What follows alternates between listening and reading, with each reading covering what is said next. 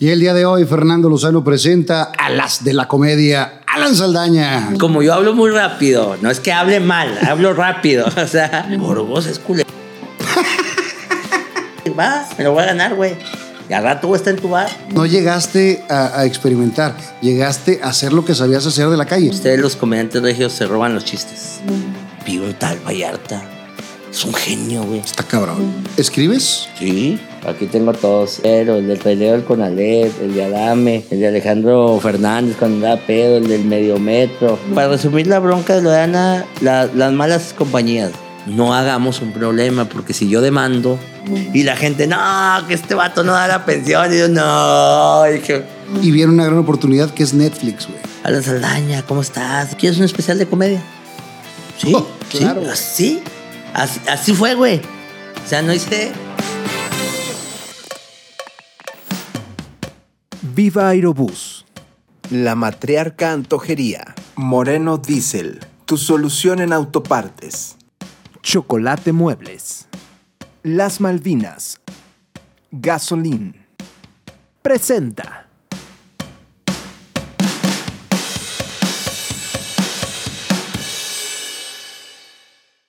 Y el día de hoy, Fernando Lozano presenta a las de la comedia, Alan Saldaña. ¿Cómo Compadre. estás, hermano? Gracias por la invitación, muchas gracias. Ya habíamos quedado hace mucho, pero entre una cosa y otra, Pero ya afortunadamente se dio, ya se dio. Bienvenido. Eh, no sé si alguna vez has visto el programa o no. Eh, Se trata de tirarle a todos los comediantes. Ok. Y pues tú te has caracterizado por. Claro, claro. Voy a decir No, que... no. La neta son, son las historias de vida, de, de toda la friega que se han aventado para llegar a donde están. Y, y que el éxito no es de un día para otro y que el éxito es a base de trabajo. de- y de llamada. De llamadas. El éxito me está llamando. Dijo, contéstale. Espérame, A ver si hay espérame. jale. ya déjame, le digo al éxito que me espere tantito. ¿Dónde naces? Aquí en Monterrey, Nuevo León. ¿Monterrey, Nuevo León? Este, acá en, eh, ¿conoces Cumbres, eh, primer sector? Ajá. Abajo en la Zapata. ¿Cuántos carnales son?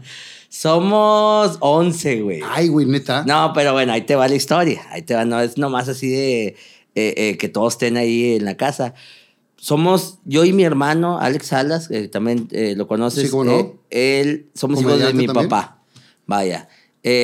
Luego mi mamá se separan y, te- y se junta con mi padre, que él fue el que nos creó, mi René, y tuvo do- dos hijas. Pero él ya tenía tres hijas Ok.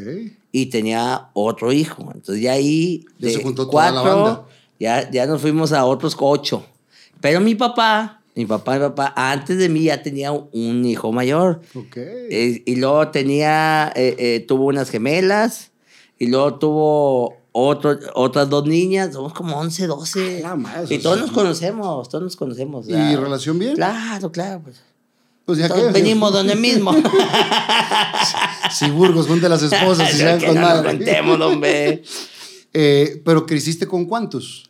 Bueno, con mi hermano Alex. O sea, sí, ellos dos. siempre hemos ido eh, juntos, este, juntos, pues no revueltos, pero siempre me, me ha seguido en todo. Él, él está en la comedia por, por mí, porque pues yo le dije, vente, vamos a los camiones, súbete conmigo. Eh, ¿cuánto, ¿Cuánto tiempo le llevas de edad? Cuatro años. Cuatro ¿Tú, años. tú naciste en qué año? Mm, 87.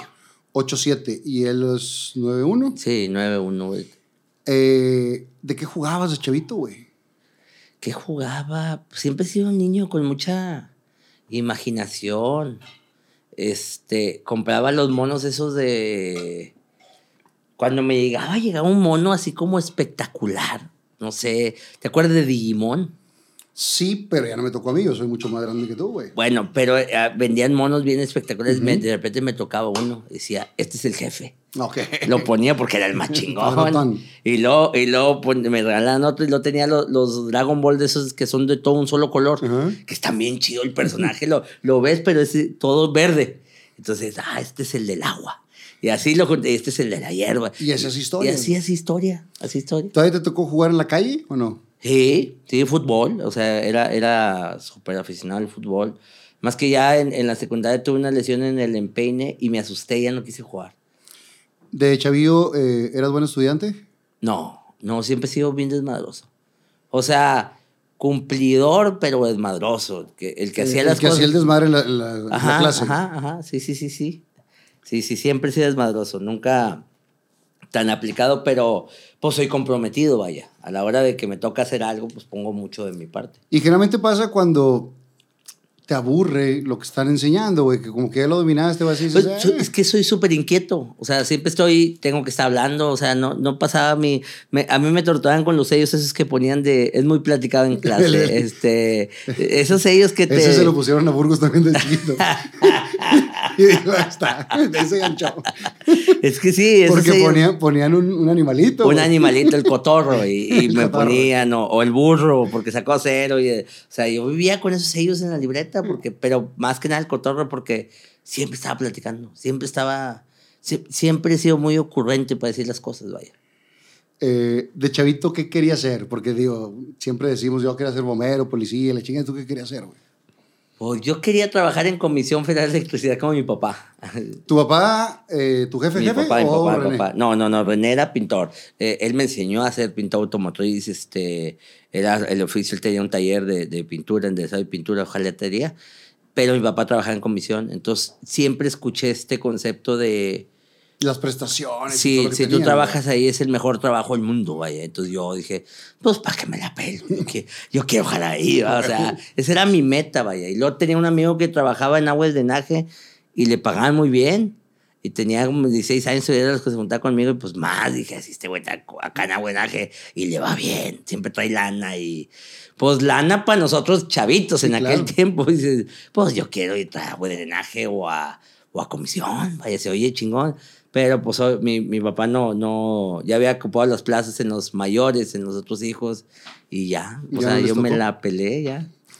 Pero, digo, afortunadamente, porque tenemos tu talento en la comedia. Claro. Eh, te, te terminas la, la primaria, eh, ¿dónde estudiabas, güey?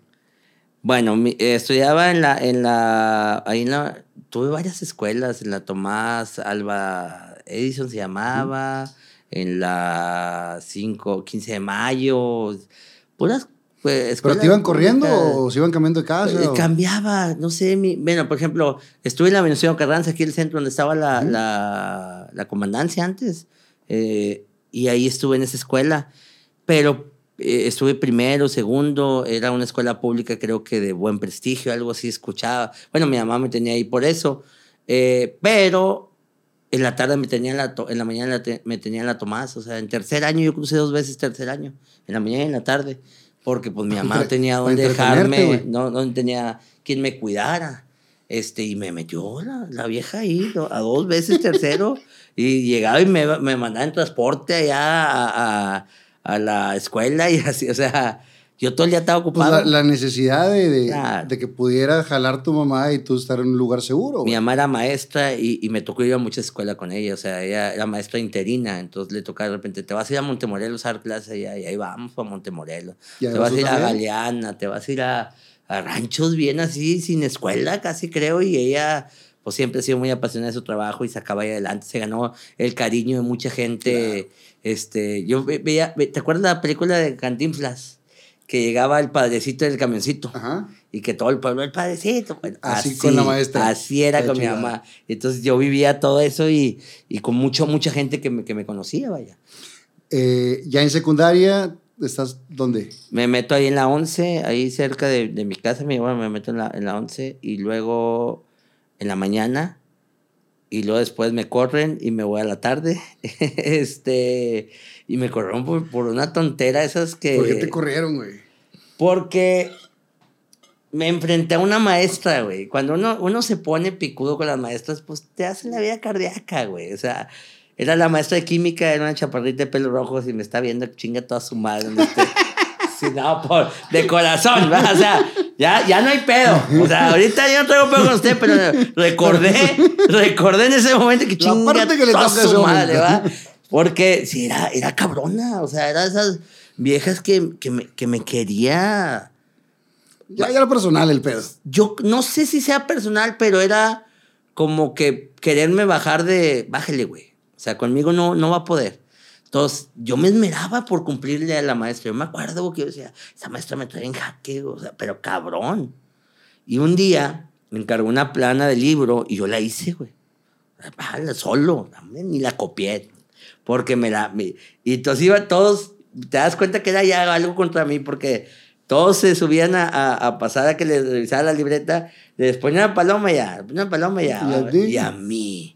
De pie a pa la pinche hoja. Y yo disfrutando el momento. Léale, léale nomás. Está bien hecho. Porque, porque yo soy desmadroso, pero no estoy pendejo. Sí sé lo que me está diciendo. Y entonces, ahí me la checó y, oye, no le halló ningún error. Y yo, mi, mi, mi instinto de, ¿qué pasó, maestra? ¿Todo bien o qué? ¿Algún error o qué? Dice, no, no, pues no. Oye, y así, o sea, se quedó impactada Como como estaba que... buscando para. Y lo encontró. En la pared de la, de la escuela, en, en la columna, pues la habíamos grafiteado yo le puse Cris, me llamo Cristo, le puse Cris a la pared. Y volteé hacia la pared y dice, ahí dice Cris, ¿verdad? De Cristo, ¿verdad? Y mis amigos. Sí, sí, Sí, él ya. rayó. Y lo decía otro, otro, aquí también, aquí Uy, también dice Cris. No, y acá, no me puso a pintar todo el salón. Así, así, esas son ganas de fastidiarla. No, también tú le habías rayado, güey. Sí, pero yo no había rayado todo el salón, me había puesto a pintar a mi columna, nomás que mis amigos de mamón decían, eh, aquí también rayó, y en el banco rayó, y aquí, o sea, ni decía mi nombre, pero decía, aquí también dice Cris, nomás que utiliza otra letra, y, o sea, total, me pusieron a pintar todo el salón. Dices, tú va, cumpliste tu castigo, cuando me cambien a la tarde. Toca también la roja. No, va pasando ella, así, pasando por el, la- por, por la, y la veo yo en la puerta de recarga, le digo, ¿qué hubo, maestra? ¿Cómo está? Saludándola. Ah, te andaba buscando, ven para acá. Oye, me lleva con el maestro de biología, pues no me puso a pintar todo el laboratorio. O sea, me fue a buscar al turno de la tarde. Ese pedo. Y luego, ya grande, ya, ya, este, no me acuerdo, yo trabajaba eh, en, en la Universidad Metropolitana y fui por mi hermano a la, a la secundaria. Y iba de traje, ya, ya, estaba, ya había agarrado un poquito más la onda, iba bien arreglado. Y me ve y me dijo, fíjate, ¿y ahora qué está haciendo? Le dije, ah, soy este, jefe de almacén. Le dije, a, eh, eh, mamón, dice, yo siempre que, nada, chingata a su madre, usted no creyó en mí. Pero creí sí, en mí, hombre. sí le dije, güey, ay, chingata a su madre, usted nunca creyó en mí, pinche vieja mamón. Dijo, qué grosero, a ti nunca se te va a quitar. Pues es que me- yo traía el coraje, o sea, yo, yo soy, mi pecho no es bodega, güey. Y te quedaste. Ojalá que ya hayan superado esos rencillos los dos. Ojalá. Y que esté muy orgullosa de todo lo que has logrado. Ojalá, que yo no le he vuelto a, a- a ver, tengo años, desde esa última vez que le aventé su madre ese día, porque me, me- me- se me hizo muy hipócrita, güey. Sí, pues es parte del Se me hizo muy hipócrita que me dijeran, yo siempre creí que tú ibas a salir. Ay, chingatazo, usted nunca creía nada de mí. De, no mames. Así ama, no mames. Y se enojó porque se lo dije así, tal cual. ¿Cuál fue tu primer jale de chavillo, güey? No, trabajé todo, hermano. De paquetero en la Escúnaga. Ok. ¿Te acuerdas de Escúnaga enfrente de la UR? Era la UR antes de ser el, la, la Salle. Ah, sí, sí, sí. Eh, bueno, ahí estaba una Escúnaga en la mera esquina. Sí, ya me acuerdo. Este, Por donde que después sí, hizo Waldos. Ahorita es Waldos, no sé si tú haces Waldos. Sí. Bueno, ahí, ahí ese fue mi primer trabajo de paquetero. Un amigo me metió ahí de paquetero. Este. Después en Soriana, HIV, luego ayudante de cocina, ayudante de. ¿Ayudante de cocina dónde? tacos. Con don Abraham. Era un, un señor ahí que vendía tacos este, muy ricos, por cierto, ahí en la colonia. Y tenía hasta la madre de gente siempre. Y yo trabajaba de mesero, luego cocinando. Ah, ¿De qué edad estamos hablando ahí? 14, 15, 16 años, este, desde los 10 ando jalando yo, o sea, Ah, sí, los- lo primero fue paqueterito. fue paquetero y después eh, ayudante de algo, o sea, yo- Me platicó una vez la Parca. Parca fue paquetero en gigante de, de acá por a mí me vale madre la vida de la parca, no, pero había una, se- había una señora, güey. no es cierto, no te... Es hermano de Tito. Ah, sí, vale madre también Tito. Que lo quieres llevar a Saltillo. Ah, sí, mi, mi- Tito. Nada, es cierto, parca, un beso, mi amigo. que ya. Parca, había una señora que no solamente le empacaba las cosas, se las llevaba hasta su casa en Diablito, güey. Como a seis, ocho cuadras, güey. Y que todavía la señora no le daba ni madre, güey. Neta. Así. Pues a mí me tocó trabajar en, en, en Mitra Centro, en una tienda que tenía en servicio a domicilio. Y te pagaban 5 pesos el envío, bueno, a la tienda. A ti te pagan a 12.50 la hora, me acuerdo, me- a mí me la pagan. Entonces te tocaba ir en el triciclo, la señora que pedía cinco botes de, de agua purificada y ahí va a subir a los edificios, güey, va subiendo el pinche garrafón y la chingada eh, y, y te daba cinco pesos. Hijeto, así, pinche madre, 12.50 los otros cinco, usted no mames, ¿cuándo va a salir yo de aquí? Nunca vas a salir de No, no. no, no, no se va a dar. Y cobraba ya la semana 600, 700 pesos más propinas, pero pues no, sí. Pues raspando, ¿ah? Sí, sí, La sí. situación económica en la casa estaba. Pu- Siempre hemos sido de bajos recursos. Yo creo que cuando... Pero eh, no, pero no de no traer para comer. No, no, no, no. O sea, mi mamá siempre nos sacó adelante batallándole y nos enseñó a trabajar y nos enseñó a ser independientes y nos enseñó a que nosotros nos ganamos nuestras propias cosas. Ella tuvo que hacer eso por la misma situación que vivíamos, de, de que ella tenía que trabajar. O sea, yo no puedo ayudarte a ponerte los zapatos. Ayúdate tú solo, porque yo no te voy a ayudar. Yo no puedo hacerte comer, hazte un huevo. O sea, pero no era falta de atención, era de que... Era que había que jalar a huevo, no- no porque a veces agarraba dos, tres turnos y organizaba loterías. y- o sea, ella siempre ha sido muy trabajadora. Y está con madre porque tienes un ejemplo de partirse la madre. Claro, Y, claro. y eso lo has, lo has hecho tú también a través de tu jale. Eh, después de esos jalecillos, ¿qué otro tuviste? Eh, pues ayudante todo, ayudante jardinero en cumbres, lavacarros. Tenía mi, mi, mi cuadra donde tenía mis clientes y ahí iba los, les, les lavaba el carro y con mi botecito, mi almorol y todo el rollo ahí en cumbres. Este, después repartiendo volantes, vendí casa por casa. Andaba, ollitas, hacía ollitas de esas de como una batería pero chiquitita Ajá. chinas, no sé, como compraban productos tú ibas a vender casa por casa y había un güey muy bueno para vender. Pues su pinche madre, pero no sabía cómo le hacía, pero el vato Sacaba todo el pedo. sacaba, vendía un chingo. Y me acuerdo mucho ese ¿Iba la día- comisión también ahí? Y era comisión. Y una vez me metí en un pedo ahí bien fuerte, güey, porque pues me traía la, la lana de la venta y, mi- y, y tenía que reportar ahí en la oficina. Y pasamos por el centro con esos güeyes que tienen las bolitas. Puta. Me dieron un cogidón, güey. No, no, el de las bolitas no, Sí, el de la canica. Y que tenían teles atrás, entonces me, me dieron un cogidón, güey. Yo, ya voy a ganar. No, ya vente, no, ya. Voy a, Pura madre, ya, que vas a ganar, no, no, me dieron un cogidón. La- las, las teles que estaban ya estaban todas polveadas. güey. Sí, sí, sí. Tres sí, años no, ahí no. nadie se la ganó, güey. Pues caí por novato. Yo caí una vez en México con los de las bolitas de, de los, de los vasitos, güey. Pero te ganchan. Güey, es una mamá porque le hacen así. Mira, aquí está. ¿Dónde está? Y ahí, ni madre, está acá. Ingas a tu madre. Sí, sí, sí, no, pues es mucha habilidad, mucha habilidad los vatos, Y pero... pendejos que caemos, ¿verdad? Sí, sí, güey, yo estaba chavillo, pues tenía, pero sí era una friega vender Yo también casa estaba chavito, güey, tenía casa. 32, cabrón. ¿Cuándo empieza tu rollo de, de la comedia o de, de- de que eras muy expresivo en ese sentido, güey? Pues por necesidad, amigo. Creo que este ni siquiera me ha pasado por mi mente ser comediante o, o, o, o, toda esta nueva vida que, que, que, pues que ahora se convirtió ya en mi vida, vaya, en mi profesión. No, no, no tenía ni idea, ni, ni era mi sueño, ni era mi meta, ni vi un comediante en la tele y dije yo, quiero, ser, como, él. No, no. Simplemente este, yo tenía necesidad en ese tiempo de, quería ser alguien, quería salir adelante, quería porque creo que todos estos años de trabajo aprendí lo que es lo que es ganarse el dinero pues partiéndose la madre.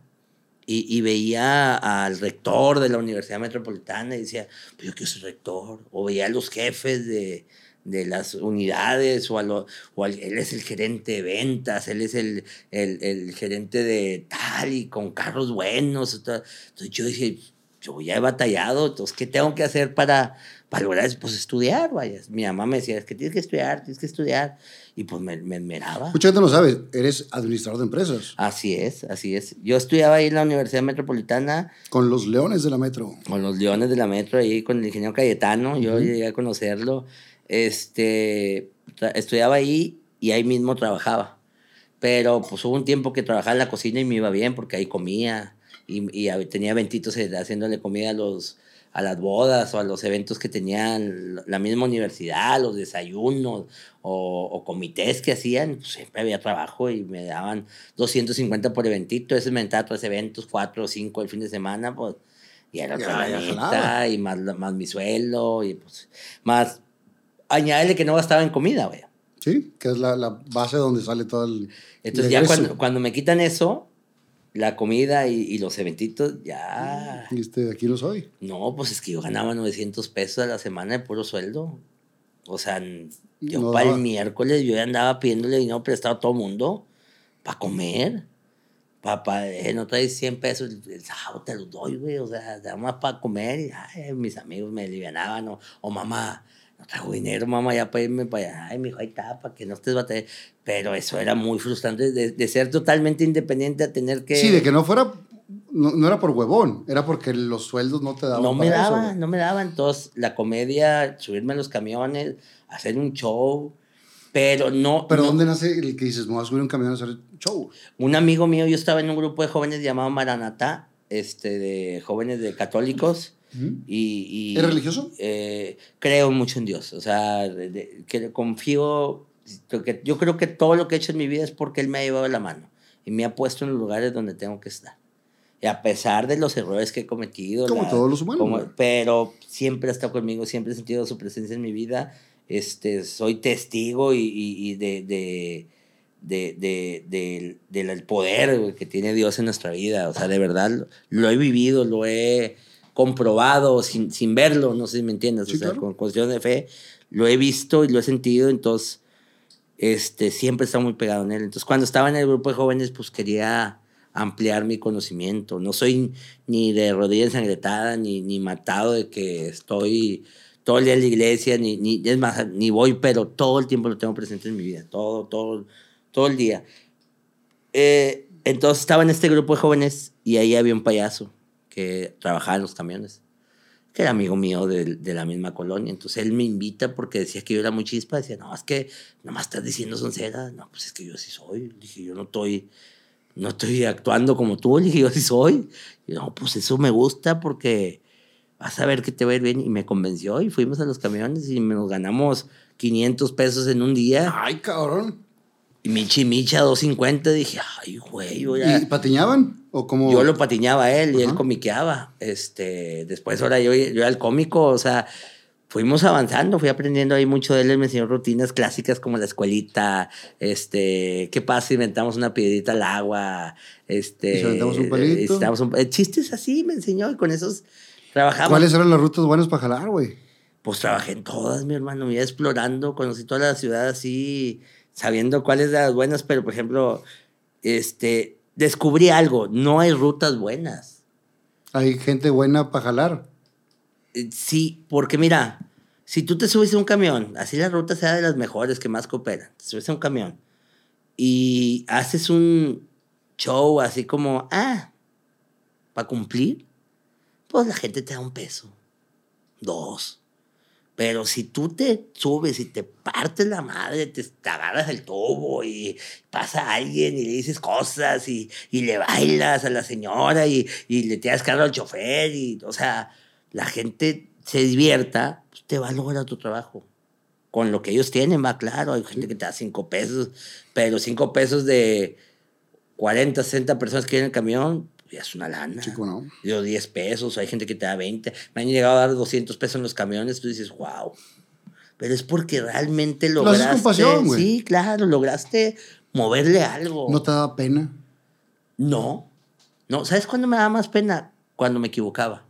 O, pero ya en la macro, ya con mi maestro Nopalito, él sí me hacía ver amar a Dios en tierra de indios. O sea, me equivocaba y me exhibía enfrente de todo. ¿no? Muy pendejo, se te olvidó la rutina. Y ahí, o sea, la vergüenza que sentía eso, las risas de la gente ya no eran, ah, se no eran No, sobre mí. claro. Y dices, hijo de su madre. Eso sí me daba mucha vergüenza, y, y- y- pero me hizo bueno porque decía, no, Ahora no me equivoco. no, me yo madreaba, me, me, equivoco, me, me, me, Me acaba, güey. Te digo porque platiqué con Chiron y Chiron también estuvo en, en camiones, güey. Ajá. Y, y decía, a mí, digo, con toda la pena me la aguantaba, pero cuando ya empezó a subirse y se encontraba a sus amigos, ahí le daba mucha pena, güey. No, yo con mis amigos no. Creo que todos mis amigos que me conocen eh, no daban un peso por mí antes de ser comediante. Porque era desmadroso. Yo era fiestas, eh, eh, desmadre, andar con amigos en las quintas. O sea, realmente era un güey que, Perdido, güey. Pues, ni tanto. No pero que- perdido porque no estabas metido en todo el murero, pero. Pero, pero desmad- sí, desmadroso, que, que a lo mejor... Sin rumbo.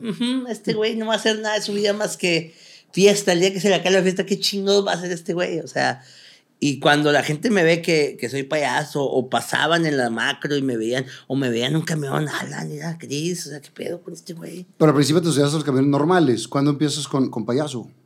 No, no, pues, siempre fue de Siempre de payaso, payaso. de payaso. O sea, yo me quité el personaje cuando... ¿Cómo se llamaba el payaso? Totito, cálmate, calmado. Así, y, y me inspiré en Burgos, porque en ese tiempo estaba el cálmese, calmado. Sí, cálmese calmado. Entonces, como yo hablo muy rápido, no es que hable mal, hablo rápido. O sea, la gente, mi maestro me decía, eh, cálmate, calmado.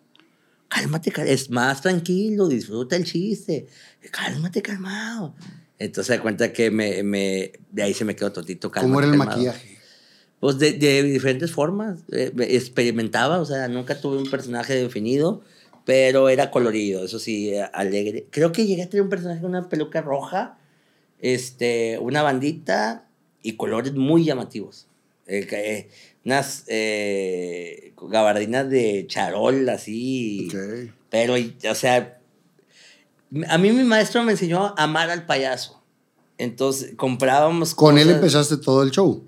¿O tu maestro es otro? no, con mi maestro no, Nopalito, el, el, eh, eh, Jorge, ¿sí lo conoces, Nopalito? Yo creo que sí. Siempre babas. Este, él, él fue el que me enseñó este, todo lo que es el arte, el payaso.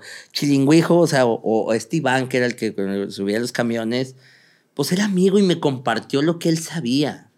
Dentro de como él lo hacía por business, vaya. Vamos a, no hay trabajo, vamos a los camiones, vaya.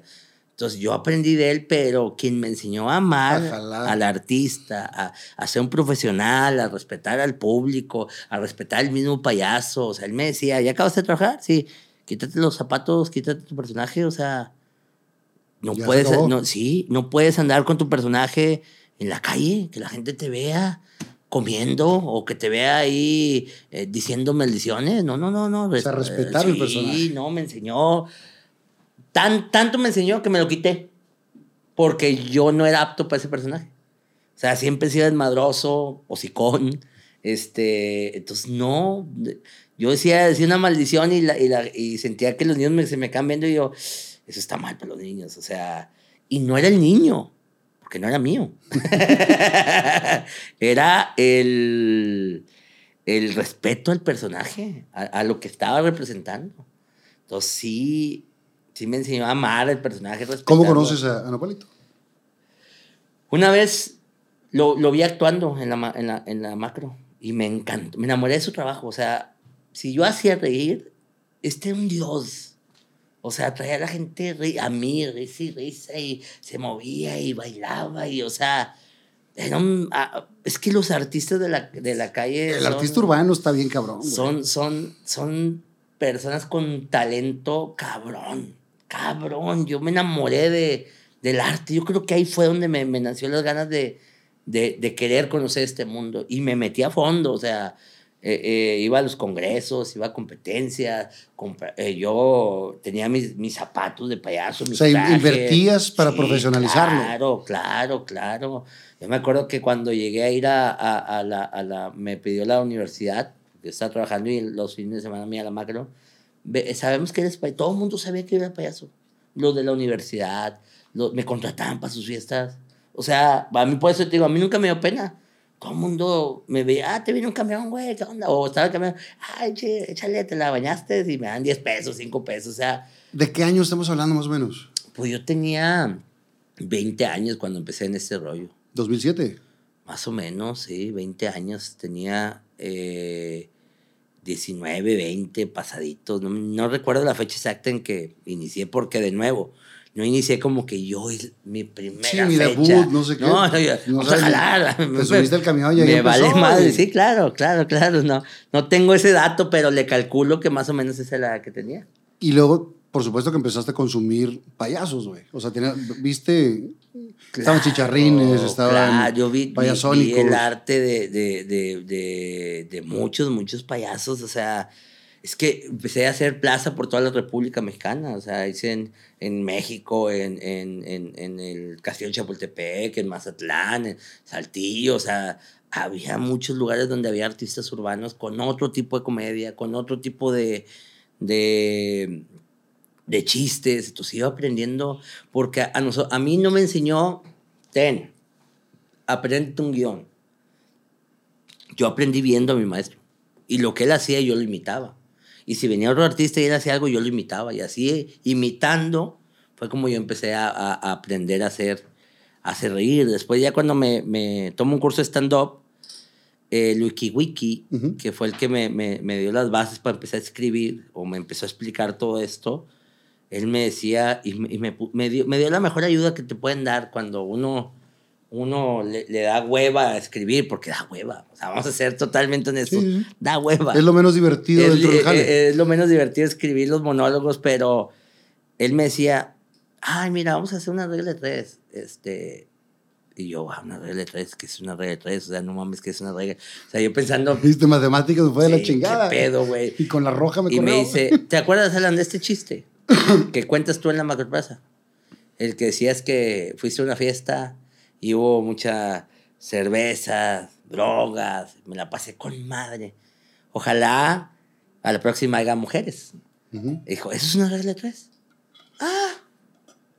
Entonces yo, ¿qué hacía? Ese chiste decía, ah, hay que decir tres cosas. Bueno, quito, en, en lugar de decir una fiesta, voy a decir que este era un ejemplo. pa, Y empezaba a escribir, la a, a utilizar las reglas. Sobre pues, esa regla de sobre tres que esa te- que misma te que, me había... Y así me explicó, un rolling ad es esto que haces en tu show. Porque él dice, yo soy fan, güey. O sea, Lo, te hacías, veo lo hacías macro". natural sin saber. Ajá. Nomás que yo te voy a enseñar que tú lo plasmes ahora. Ahora tráete todo eso a un guion, a una libreta, a una estructura. Y me enseñó todo. Ya, ya. O sea, yo no acabé el curso. Simplemente me dijo, ya nomás ven a graduarte, güey, porque tú ya sabes, güey. O sea, sí, digo, en la calle te da toda la... Nomás te enseñé. Nomás te faltaba la estructura, Ajá, la estructura. Y, y así fue como empe- empecé a escribir comedia, pero sí fue, este, pues algo bien chido. O sea, Wiki Wiki es gran amigo y... y Es muy bueno, güey. Y le agradezco mucho esa, eh, ¿cómo te puedo decir?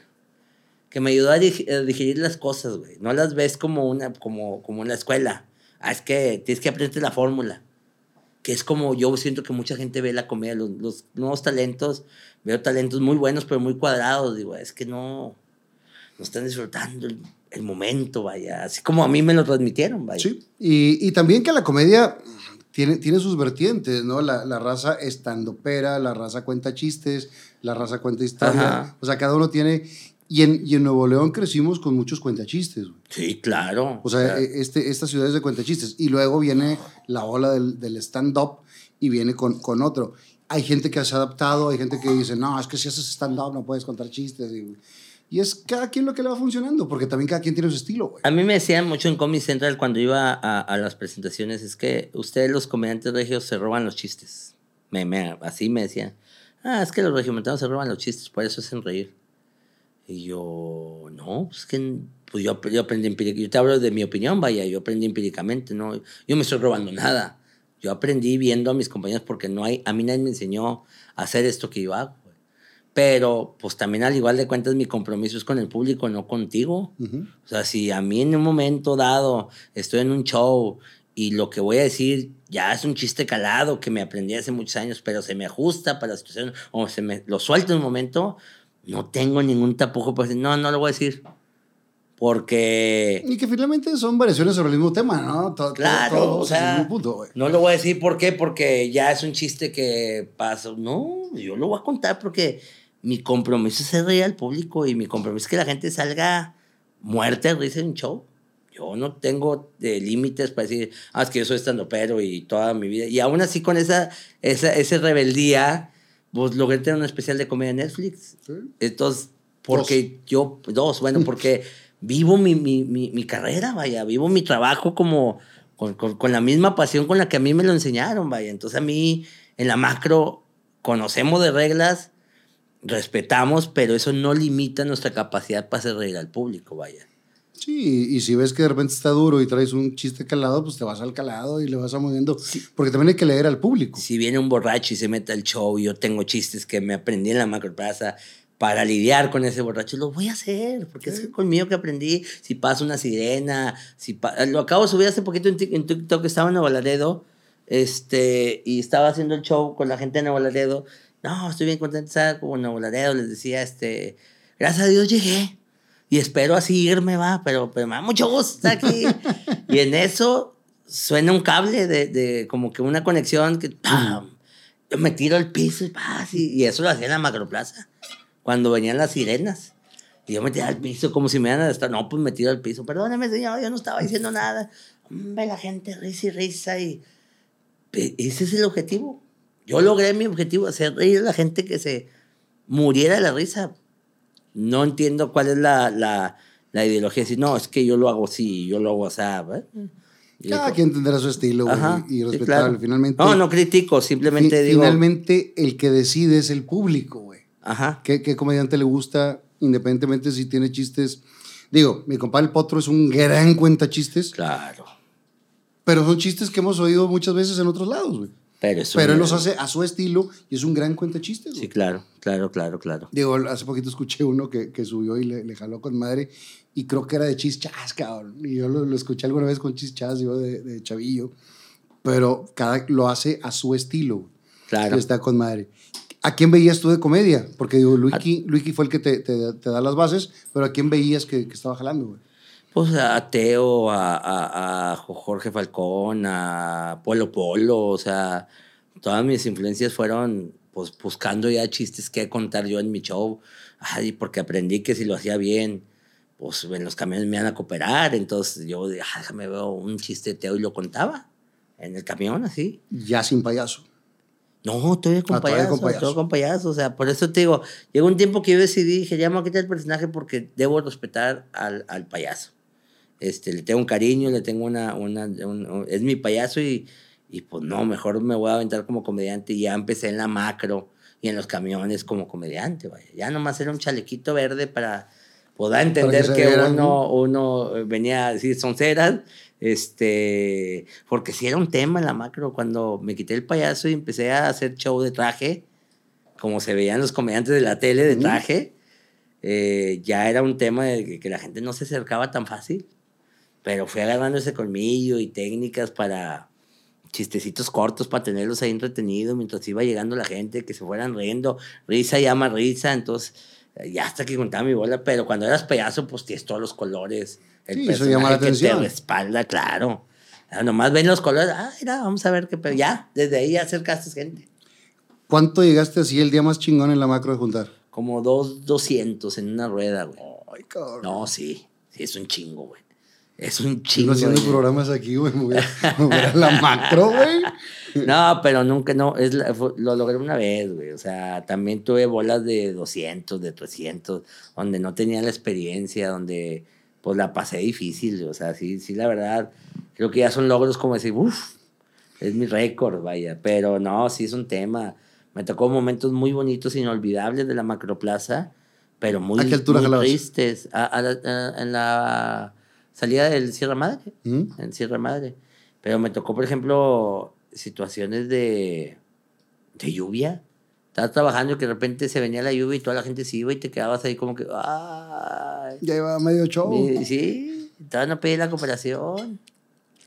Está cabrón. Sí, me tocó días que no se podía trabajar porque había un evento de gobierno y uno con necesidad, o sea, no es, no es de enchilame una, y eso lo aprendí, y yo creo que ningún trabajo. No, ninguno. y mucha, y mucha raza, mucha raza también que, que siempre ponen y, opinan. Sí, raza que tiene que jalar ocho horas todos los días en una empresa para poder lograr este ingreso, bla, bla, bla. Y sí, nomás que a lo mejor ellos tienen una seguridad social, ellos tienen un fondo de ahorro que acá eh, una lluvia y se chingó el día. Claro, eh, no, no, yo, yo sigo viviendo mi vida ahorita, a pesar de todo el éxito que he conseguido y cosechado a través de los años, como si fuera la macro. Yo aprendí que en ese momento tienes que darlo todo. Y atrás de esa, de esa rueda hay preparación, o sea, hay, hay noches de estar escribiendo monólogo, estar buscando de qué hablar, y ahora alimentando las redes, y o sea, no es, no, no es fácil estar, o sea, yo, yo veo muchos jóvenes en la comedia que me dicen, no, es que Alan Saldaña, te hiciste viral, y sí, pero atrás de esa viralidad, o sea, ustedes la, usted la ven como una magia, yo la veo como un, un... ¿Tú crees que fue la primera Tú fue la primera vez que me viste. Pero atrás de eso, mucho de fracasos, o sea, no sabes todos los fracasos que están atrás de ese... Y lo platicamos hasta que llegaba. Hace seis meses que no tenía un video viral. Y yo decía, ay, ¿qué, qué pasó? Soy yo, el, el algoritmo, no, cambió todo, la, la, multa que me pusieron en las redes de, de bajarme el alcance. Ah, pues tengo que romper esa multa porque la única forma de romper las reglas de redes es que la gente comparta. Es lograr hacer que la gente comparta. Si te limita Facebook a que no, en lugar de que te vean el millón de seguidores que te ve, porque nomás te ve el 3% de tus seguidores, eh, que son 300 mil personas de un millón, pues te lo baja a que nomás te vean 20 mil, 30 mil. Pero tú tienes que lograr que esas 30 mil te compartan el video que esa persona que lo vea diga me gustó, le doy like, le comento y lo comparto. Y que diga, y, que diga el algoritmo, pues si lo están apoyando, vamos a darlo. Y, y, y, me pasaba, lo lograba de repente, pa, pa, pa, pa, pero el mismo algoritmo te lo frenaba. Pero, ah, pinche algoritmo. Y ahí vamos. Ah, ahí voy, ahí, va, ahí va otro. Y ¿Cuándo pasas de, de, de, la comedia urbana a, a, a un escenario? Pues me empezaron a dar oportunidades abriendo. Me invitaban, me contrataban los mismos que me veían ahí la Macroplaza. Tenía un evento donde venía el norteño, costeño. Este, ah, pues ahí traigo un comediante de la, de la macro. Y así, o sea, o me veían ahí, me iban a, a lugares de así de gobierno o eventos así masivos. Pero literal, de, de ahí fue a, eventos. Yo, es que me quedé muy, muy pasado una situación que me pasó donde estaba un comediante de renombre, creo que era La Bala. Este, yo di un show, show y me fue muy bien con la gente. Y luego La Bala, pues, pues la, la Bala, vaya, entró con madre y... Pero todo el mundo decía, ah, La Bala. yo, yo escuché a todo el mundo, ah, Bala, eh, Bala, ¿qué onda, Bala? Yo también sabía quién era la bala, yo lo había visto en, en Humor de los Comediantes. Entonces yo también, ojo, la bala, güey. O sea, la, la bala es un comediante chingón. Este, y cuando me decían a mí, muy bien, el, el, comediante ese de la calle, muy bien. O sea, el, nadie se sabía mi nombre. Nadie se sabía mi nombre. Entonces yo, híjole, ¿qué tengo que hacer para que todo el mundo sepa mi nombre? Y, y al rato, Alan, Alan, estos, no, pues hay que presentarte en los escenarios que ellos pisaron y el unicornio y los mitos que enrean al unicornio y a la casa Oscar Burgos, los viví. Burgos es culero. No, y se lo digo, y, y, y, ojalá vea la entrevista porque él mismo lo dice. No me acuerdo que hace poquito estaba, me tocó abrirle, eh, eh, cerrar el show en la casa Oscar Burgos, estaba Burgos antes que yo. Dice, no, hombre, ahorita se digo un muchacho que yo lo conocí en la calle. Y ay, va a hablar bien. Y me pidió una oportunidad y lo mandé a la chingada. Y dije, hijo de todo, es cierto, güey. O sea, sí. o sea, ¿fuiste a la casa de Oscar Burgos? Fui y le pedí chance al programa, güey. Uh... Ahí a, Queremos, no. No, antes de Queremos antes Más. Antes de Queremos Más. Está con madre. Sí, quiero estar en, en, en, la casa. ¿Qué tengo que hacer para estar en la casa de Oscar Burgos? Tienes que ser conocido. No hay, no subo comediantes que no sean conocidos. Así. Y, y, le dijiste, ¿cómo va a ser conocido si no voy? Pues es que, es que yo dije, bueno, va o sea, yo, yo, ¿sabes que tengo una ventaja en mi vida que, que nunca me tomo a pecho las cosas? No me quedo como, ah, pinche Borgos, te odio porque ese día. No, simplemente digo, va, me lo voy a ganar, güey. Y al rato está en tu bar. O sea, eh, así tomo las cosas cuando alguien me, me, me, dice ese tipo de cosas. ¿Como un reto lo tomas? Sí, claro. Pues es como, como cuando, te digo, vivo mi vida como los camiones. Mi, mi mayor enseñanza es haber trabajado en la calle. Mucha, mucha de mi ideología de vida es porque viví cosas como cuando el camión te cerraba la puerta y no te dejaba subirte. Ah, no hay pedo, el que sigue. O sea, vamos, yo tengo que trabajar. O sea, no por eso, ay, me voy a mi casa, ya no voy a hacer nada, no me voy a subir a los camiones. O sea, todo eso. Entonces, cuando Burgos me dijo eso, pero al chile así, sin tapujos, güey. Sin tapujos, Burgos me dijo, no. Yo solo subo comediantes conocidos a mi, a mi escenario va. Y vas al unicornio y le preguntas a Cosos y a todo el que quiera de los comediantes, ¿por qué nunca estás en el unicornio? No, son bien mamones, güey, no te dejan subir. Te la hacían bien cardíaca. Y sí, yo me tardé un año audicionando, un año sin paga en el unicornio para ganarme un lugar, pero me lo gané. Y me hice el número uno del unicornio. Pero cuando se fue la India y Zagari Franco. sí, es que me pasó muy chistoso que, que yo decía, no, me los voy a alcanzar. Y, y yo voy a Zagari, a la India y a Franco, que, que máster de, de la comedia. Yo, pues yo venía a la calle, hombre, me voy a ganar mi lugar y van a ver y, y voy a ser de los chingones. Voy a ser el número uno aquí. Sí, voy a, esa es mi meta. y luego le decía mucho a Sergio Redondo en paz descanse, Sergio, voy a ser el número uno, güey. Échale ganas, güey. Tú te voy a saber, le voy a echar. Y le echaba huevos. Y de repente, Franco se va, la India se va por su cuenta, Zagar se va por su cuenta, Rogelio Ramos se va, todos. Marisol. todo. Marisol y me dice, Sergio, eres el número uno. Ahora sí eres el número Ahora uno. sí eres el número uno. Ya se fueron todos, güey. Pero sí, sí pagaste piso durante mucho, tiempo, güey. Mucho, mucho, mucho. Eh, Cuando me logró presentarme en cartelera, Juan, fue en diciembre, güey, con todos los comediantes tenían jale. Pero y como yo no tenía trabajo porque era de los que iba empezando, pues para mí te vas a presentar una hora. Porque no me llegó Juan a decir, mira, es que también cómo te dicen las cosas, güey. No llegó Juan a decirme, ¿sabes qué? No tengo comediantes, güey. ¿Eh? Todo No, el llegó mundo tiene eventos. te dijo, te voy a dar una oportunidad. Hijo de, no, hijo de todas Y yo, sí. Juan. Sí, llevo un año aquí, Juan, por favor. Sí, Juan, o sea, hazme tuyo ahorita. ¿A dónde te la chupo? ¿Qué pedo? Porque pues, uno, uno lo anhelaba, güey. Lo, lo- yo lo anhelaba. Pero está Y- bonito que te diga eso. Claro, güey. claro. Ya después con los años dije, este culero, no tenía comediantes. Dije, este güey, bueno, me sale jalando. barato, súbelo. O sea, ya lo entiendo, güey. Pero en ese momento, pues sí las viví así, güey, las viví así. Pero es, es parte del, del crecimiento y de lo que hace que No, ahora seas lo sí que me- eres, Sí me enseñó mucho, Juan. O sea, to- eh, aprendí, o sea, pues digo, esas cosas que uno puede decir, ah, porque sí, yo veo muchas veces a, la- a- a las personas, a- o analizo mucho a las personas y veo ese, ah, es que pinche vato no me dio la oportunidad, o ah, pinche, es que nadie te va a regalar nada en esta vida, amigo. O sea, a mí nadie me ha regalado nada. Yo he tratado de conseguirlo ah, dentro de mis posibilidades, güey. O sea, y, y sí, este, a veces trato mucho de, de dar un, una- como un mensaje queriendo ayudar, güey. Y me meto en pedos, güey, porque soy bien transparente.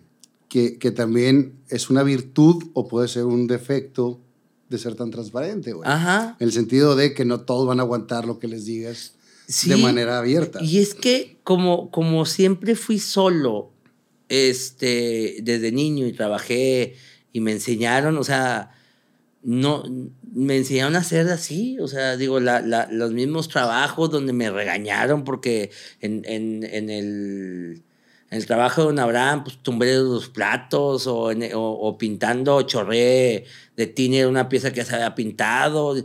Muchas veces me... Como todos los errores que hemos me tenido. llegaban a decir cosas como que no, cabrón, fuerte, o sea, y yo, pues, así es dire- derecho. Entonces, cuando ya me tocaba a mí estar del otro lado, donde ahora tú eres el responsable, pues voy igual, así como a mí me dijeron las cosas.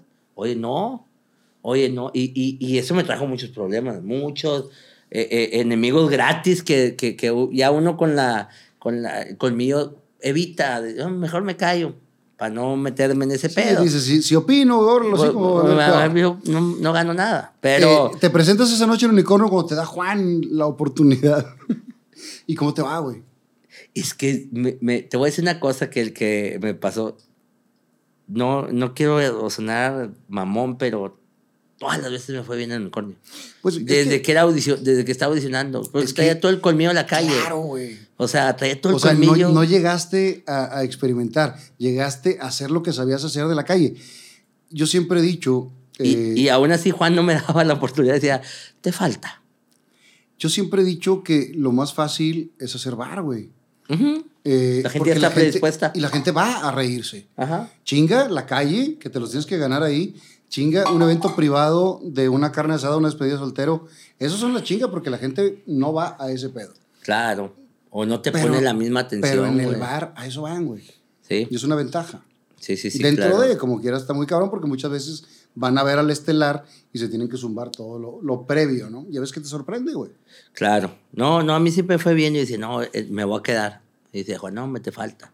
Pero sí me dio muchos tips. O sea, me dio muchos tips. Mira, aquí vendemos para gente de, de nivel alto. Este, esas palabras que estás diciendo no es correcta para el show. O sea, me enseñó mucho, mucho, mucho. Tengo mucho que agradecerle a Juan de- del unicornio que también me enseñó. Que tiene un colmillote, güey. Ah, tiene toda la vida. claro, claro, claro, claro. Sí, sí, sí, ese tiene conocido a comediantes pues desde toda su vida. Todos. Pero sí, sí me enseñó mucho, el señor Leal me enseñó mucho. Cuando empiezas a ir a bares, ¿quién te gustaba? ¿Cómo trabajaba? Todos, todos. Es que tú no sabes la admiración que siento cuando veo a un artista, aunque no sea conocido en el escenario. Porque, como que me veo en él. Vaya, wow, mira, está. ¿Qué dijo? ¿Cómo lo hizo? O sea, yo admiro cualquier persona que está haciendo un show. Me, me, me, me entretengo y no lo veo como, como comediante. O sea, como que, ah, mira, dijo este chiste, ah, mira, o, o lo analizo como, lo, lo disfruto, ah, wow, mira, dijo, no, me estuvo con más eso que se aventó, o sea, este, o eso ya me lo sabía, pero lo dijo muy bien, o sea, a todos, todos, no, no, no, yo, yo los admiro a todos, todos, todos, todos, todos, ¿Alguien te echó la mano, te apoyó dentro de la comedia? todos, ¿También? todos, nunca eh, eh, cono- conocí la, la, la, la mala parte de, la, de, los, de los comediantes, vaya, porque me veían, eh, Franco me veía en el, en el escenario, oye, es- me gusta eso que dices, dilo sí. La India, la India, yo a la India la admiro como ser humano y como comediante. Este, ella, me acuerdo que cuando era muy amiga de Sergio, en paz descanse, este, y, y una vez me acuerdo que me llevó un, yo traía mis trajes en las bolsas de la tintorería que Ujú. te dan, y así lo llevaba mi traje. Y estábamos en Piedras Negras, Acuña, creo que Acuña por ahí, me tocó abrirle el show. Ella me dio la oportunidad de abrirle el show. Entonces se cuenta que llegó a Estados Unidos y me trajo una maleta, por, un portatraje con maleta. Ándale, güey, para que traigas tus cosas y no se te arruguen. Y esos detalles, güey, No jamás te los olvidas, güey. Jamás los olvidas, güey. No tenía por qué, güey. Y fue, y, y, y, y, en ese momento le dieron ganas de hacer eso por mí y estoy totalmente agradecido. Y así con cada consejo que me han dado los comediantes. O sea, el Zagar me ha dado muchos consejos, Burgos me ha dado muchos consejos, este, y te puedo decir de todos. O sea, he tenido la oportunidad de convivir con todos y con todos tener una muy buena amistad. Este, y, y, y les aprendo y les sigo aprendiendo ahorita. O sea, es que yo no, yo creo que ¿No te la crees? no, sí sé todo lo que he logrado, pero también recuerdo todas las enseñanzas que he aprendido desde que estaba en la macro. Entonces creo que uno nunca va a terminar de aprender. Entonces yo sigo a- tratando de aprender. Y lo decía hace poquito en un, en un, con unos amigos. Me decían, oye, Alan, es que tú has hecho viral. Y sí, güey, sí, sí, está con madre. Pero volteé a ver a monedajeros, güey. Ellos no tienen la preparación que yo tengo y mira los números que tienen en redes, ¿cómo le hacen? Yo quiero aprender de ellos. Porque yo también quisiera tener ese impacto que tienen ellos en la sociedad. O sea, a través de lo que hacen, como lo hacen, o su, o su ingenuidad, o su transparencia, o su sinceridad, pero logran eso. Va- vamos a ver las perdidas. Vete a ver a, a, a Kimberly Loaiza. Yo veo a mi hija viendo a Kimberly Loaiza. ¿Qué estás viendo, mami? No, pues Kimberly Loaiza. ¿Y qué hace? No, pues nos está enseñando cómo es su casa. Y ya. Sí. Y, y, y, Y- a ver, ve los números. Y, ve los números. ¡Ah! Los polinesios. Wow, o sea, y, y- por eso es donde uno dice, güey, yo sí he hecho videos bien virales y, y- y cosas que han impactado en la sociedad, y el Starbucks y muchos videos que he hecho, la de- los de Babo y los que tú quieras, güey. Pero a mí me faltaría aprender lo que ellos saben hacer naturalmente o nato, Ujú. que yo no. Y lo platicaba, lo comparaba con la historia de, de, de Dragon Ball, llámame niño, pero es muy verídico.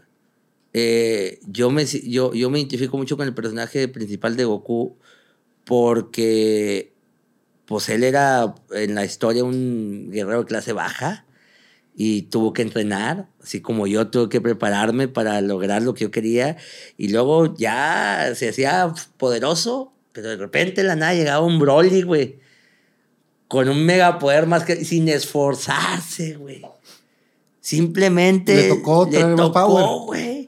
Y este vato, pues vamos a darle chingazos contra Broly y ahí está, dándose un tiro con él. Y luego, ya, y luego llegaba un otro güey más poderoso y otro güey más poderoso y él ahí estaba pelándosela y, y lo superaba. Y luego después otro y hay unos que no puede superar. Entonces dices, eh, eh, eh, me identifico mucho con eso, lo vivo en, en, en, en- mi vida. O sea, por más que éxito que he tenido, me falta mucho aprender lo que muchos otros artistas, por llamarle a los que influencers, hacen. Y cómo le hacen, y ay, dijo esto, y qué cara hizo. O sea, yo sigo aprendiendo. Entonces, cuando me junto con mis am- amigos comediantes, con el gordo del otro, Tito, Zagar, y los escucho ahí, no, sigo aprendiendo, güey. Ah, Estos cabros tienen ese, esa forma de ser de ellos, güey, que quiero seguir imitando como aprendí a mi maestro para, para nutrir lo que yo soy y seguir subiendo, vaya. Entonces, nunca en, en- en- es con una admiración, vaya, no en el plan de, de quiero ser como ellos, quiero ser otro Tito Ranchero. No, no, quiero aprender lo que tiene Tito Ranchero para, Sí, ¿cuál es el click que hace con la gente? para ¿Cuál es cada mi uno de esos? Claro. vaya. Después de esa presentación de, de que te da la oportunidad, eh, ¿te sigue programando después o se tarda un rato? sí, no, sí, yo estuve ahí tres años. Yo creo que ya después de eso, después de que pasó lo que se fueron todos, este, cuando me, me consolido ahora así como el, el, el- el estelar del, del unicornio, fue ya con, con el Starbucks. O sea, ya fue el que me dio, pues, mi renombre, Que mi está- lugar. Está, con madre ese. ese Me dio, me, ya me dio mi lugar, ya, ya se me hizo como, como Aldo McAllen. Todos, Aldo McAllen, sí, claro. Ah, Alan del Starbucks, Alan la comida china. A mí el de la comida china también me caga de risa, está con madre, güey. El de las camionetitas. ¿Cómo, cómo, cómo sale, cómo sale eh, cada uno de esos monólogos? Pues en mi inocencia, o sea, yo, pues yo vengo de una familia, como te dije, de, de abajo. Yo no, yo antes de dedicarme a esto nunca me había subido un avión, nunca me había parado en un aeropuerto, o sea, no tenía, yo viajaba en autobús, o sea, entonces eh, tampoco había ido a un Starbucks, porque pues yo no tenía el dinero para irme a comprar un café en ese tiempo. Yo llegaba y comía en los taquitos y compraba café el Seven, o sea, entonces cuando, cuando empieza a pasar esto, me acuerdo mucho que voy a México a, creo que era Sabadazo o algo así, donde me invitaron a dar show. Entonces, este, pues yo agarré mi, ah, no, Guadalajara, fue a Noche de Humor. Entonces dije como cualquier... ¿Estaba Rafa o estaba Omar? No, estaba Omar Alonso. Omar. No, Ya. antes este, Ah, Oscar. Oscar, Oscar, Oscar, los que en paz descanse, mi amigo Oscar. Oscar el espectáculo. Entonces, este, me invita a Oscar, este, la Selene, creo que se llama la muchacha ahí que programa, sí, Selene, ¿verdad? No me tocó. Mm, bueno, me- eh, Guajar, no me acuerdo cómo se llama la muchacha. Pero voy y me dicen, vente a Noche de Humor. Ah, órale, va, ya está. Vienes con Aldo Show. Ah, ok, va, perfecto. Pues, ¿Sabes cuánto? Pues voy aquí a México. Ya me pagaron los vuelos. Déjame agarrar mis 200 pesos y ahorita voy, vengo. Así, a Guadalajara. Eso fue lo que pensé. Neta, tan inocente era. Porque Juan llegó y me dijo, vas a ir a Selena Bracamontes. Me dijo, vas a ir a Noche de Humor. Wow, wow, Noche de Humor, donde he visto a Teo. Sí, sí, yo voy, yo voy. Mañana viajas en la mañana. Sí, sí, Juan, sí, no hay pedo. 200 pesos eh, a mi vieja. Ahí está, quédate, quédate para que tú ocupas. Yo con 200 pesos la hago, y vengo ya. Ya me pagaron el hotel y el vuelo, o sea, ya no, ¿qué voy a ocupar yo? Así de transparente o, o tan inocente era en, en ese momento de mi vida que llego yo y digo, ah, un cafecito. Ahora un seven por aquí, o sea, la verdad, fui al Starbucks y 75, 65 pesos. Dije, ¿qué? No le ya me chingué mis 200 pesos de viáticos, güey. Entonces, así fui, conté mi experiencia en el escenario, güey. Así, así con esa inocencia de, Sí, de, de- de- lo que viviste por una primera vez. güey. claro. ¿Esa fue tu primera vez en avión? Sí. Y, mi- y primera vez que compré un Starbucks. Y última. Y, ulti- no, ya, ya, ya Ahorita compro, sí. pero ya consciente. Ya digo, ya sé que me van a meter el chile. Ya, güey. Ese día no me lo esperaba, güey. O sea, mi reacción fue nata de ¿qué?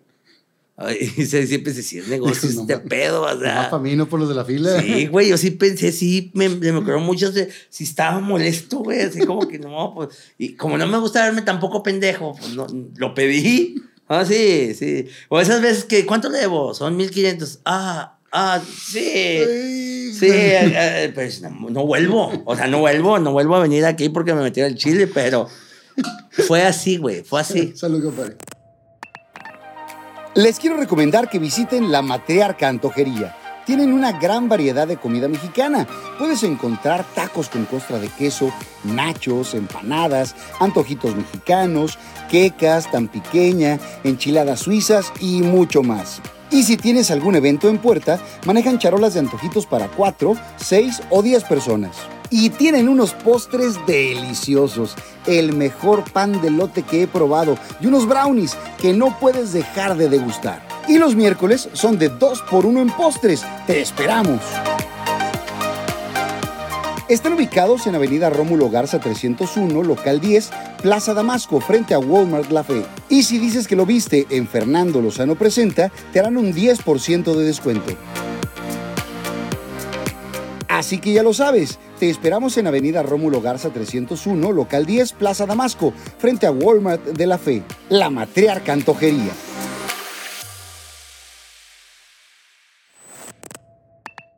Ah, qué Qué bueno que me lo hice a medio programa.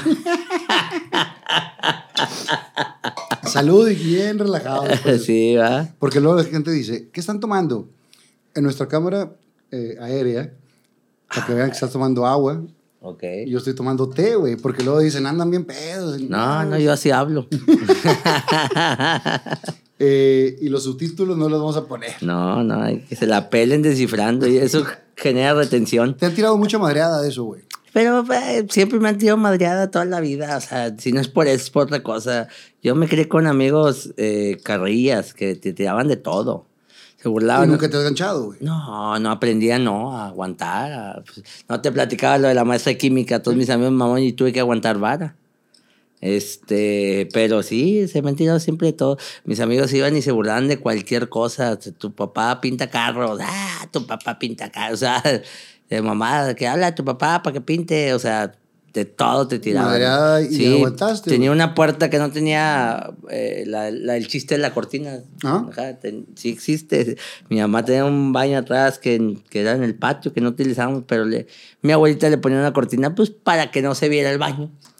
Entonces iban mis amigos a la casa y, ay, su baño de cortina y se burlaban. O sea, de cualquier pendejada que hacíamos se burlaban. ¿Ese está en el especial de Comedy Central o está en Mi Vida de Pobre? Sí, Comedy Central. Sí, también creo que en mi vida de pobre. En, la sí. que no te puedes encabronar porque... No, no, está nomás en Comedy Central. En Comedy. Sí. Eh, y entonces muchas cosas sí las adaptas de, de la vida real, güey. Sí, sí, sí, sí. Sí, muchas cosas. eh, eh, Esa de, de la comida china, ¿cómo sale, güey? Porque en aquel tiempo en la... el- bueno, no. Ese monólogo, yo, yo me inspiré en el monólogo de Víctor. Víctor hizo un monólogo de la comida china. Entonces yo siempre era fan de, de Víctor Merck. Merck.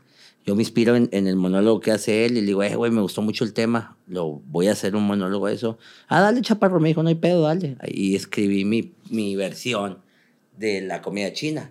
Pero pues era de lo que yo ya había visto, de que siempre iba y le echaban un chingo de arroz y... y, y- Más a Ajá, por más a- más a la- Y ya fui hace- adaptando la historia, pero como era súper fan de la soy súper fan de la comida china, güey, como me encanta, entonces este, por eso es- inspiré en ese monólogo. También las camionetitas, este, lo único que no lo he visto es el pito babo, pero hice monólogo de eso. Ni se lo, ¿No lo viste, ver, ¿verdad? ¿No lo viste el, el video? Sí, claro que lo vi, Su madre, su, madre. Pues sí nos da- andamos dando un tiro el babo y yo sin pedos. En los granos, en, Eh, en no, los sin, sin las garrapatas. eh. Quitándole las garrapatas, sí nos damos un tiro. Pinches garrapatas también cabrones, ¿va? No, no, sí está grosero, mi compadre. eh, ¿Cuándo empieza a hacer redes, güey? Muy. Es que lo he dicho y lo vuelvo a decir eh, en tu podcast. Yo estaba bien pendejo para las redes sociales. Todo fue un- de la mano de Dios. O sea, yo no estaba buscando esto. No era mi, mi idea hacerme viral o esa meta que ahorita tiene mucha gente. "Ah, me tengo que hacer viral. O... No, yo estaba buscando subir mi contenido nada más para, que la, para tenerlo ahí, como decir, ah, fui a la tele. Ujú. Entonces, eh, ah, y ponía mi participación en la tele. O, ah, fui a Comedy Central, subía mi participación. Noches de humor, subía mi participación. O sea, con esa intención lo hice. Yo no sabía que se iban a ser virales. O sea, yo no sabía que iban a tener ese impacto. Otra vez de nuevo la inocencia, no te digo yo. ¿Y cuál es el primero que te da el madrazo? Pues que cuando fui a Noches de Humor, de ahí me invitan a, a, Están Parados y en Están Parados el video pues se hace viral.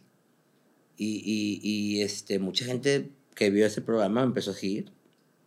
Bastante, bastante. Tenía 500 seguidores en mis redes que había ido juntando noche tras noche ahí en el unicornio. Este, de que me sigan 30, 40, 10, 15, iba juntando gente. Y cuando llego al, al a Están Parados, se me disparan las redes bien cabrón, para arriba, 15 mil, 10 mil en Twitter, o sea, o sea, subir así la cuenta de que no me lo esperaba. Entonces ya voy a, a, a Noches, a Están Parados, y, y, luego después de ahí me mandan a Comedy Central y ahí subo el de la comedia china, luego me invitan a hacer un especial de comedia y hago el de Starbucks y luego ya de ahí, o sea, todo, pero todos los videos que tenía en internet se empezaron a hacer virales por la misma gente que me vio en estos programas. Como que iban a buscar mi contenido. Y yo no lo tenía, lo tenía el unicornio subido. Entonces yo, yo nomás lo subí a mi canal por... Sí, por tener presencia. Por tener presencia. Pero no tenías idea de cómo funcionaba el pedo. No, no. ¿Y cómo te acercas? ¿Quién te dice? Empieza a generar contenido, empieza Franco, a hacer cosas. Franco me dijo, cuando estuve en la Diablo Squad, él me, me, me dijo, ¿cuál fue tu éxito, Alan? Así, esa fue la pregunta, así las palabras. Le digo, no, pues el, el Starbucks y la comida china. Y esos videos, ¿cómo fueron tu éxito? dije, ah, pues lo subí a internet. Ah, bueno, por ahí síguele. Haz eso.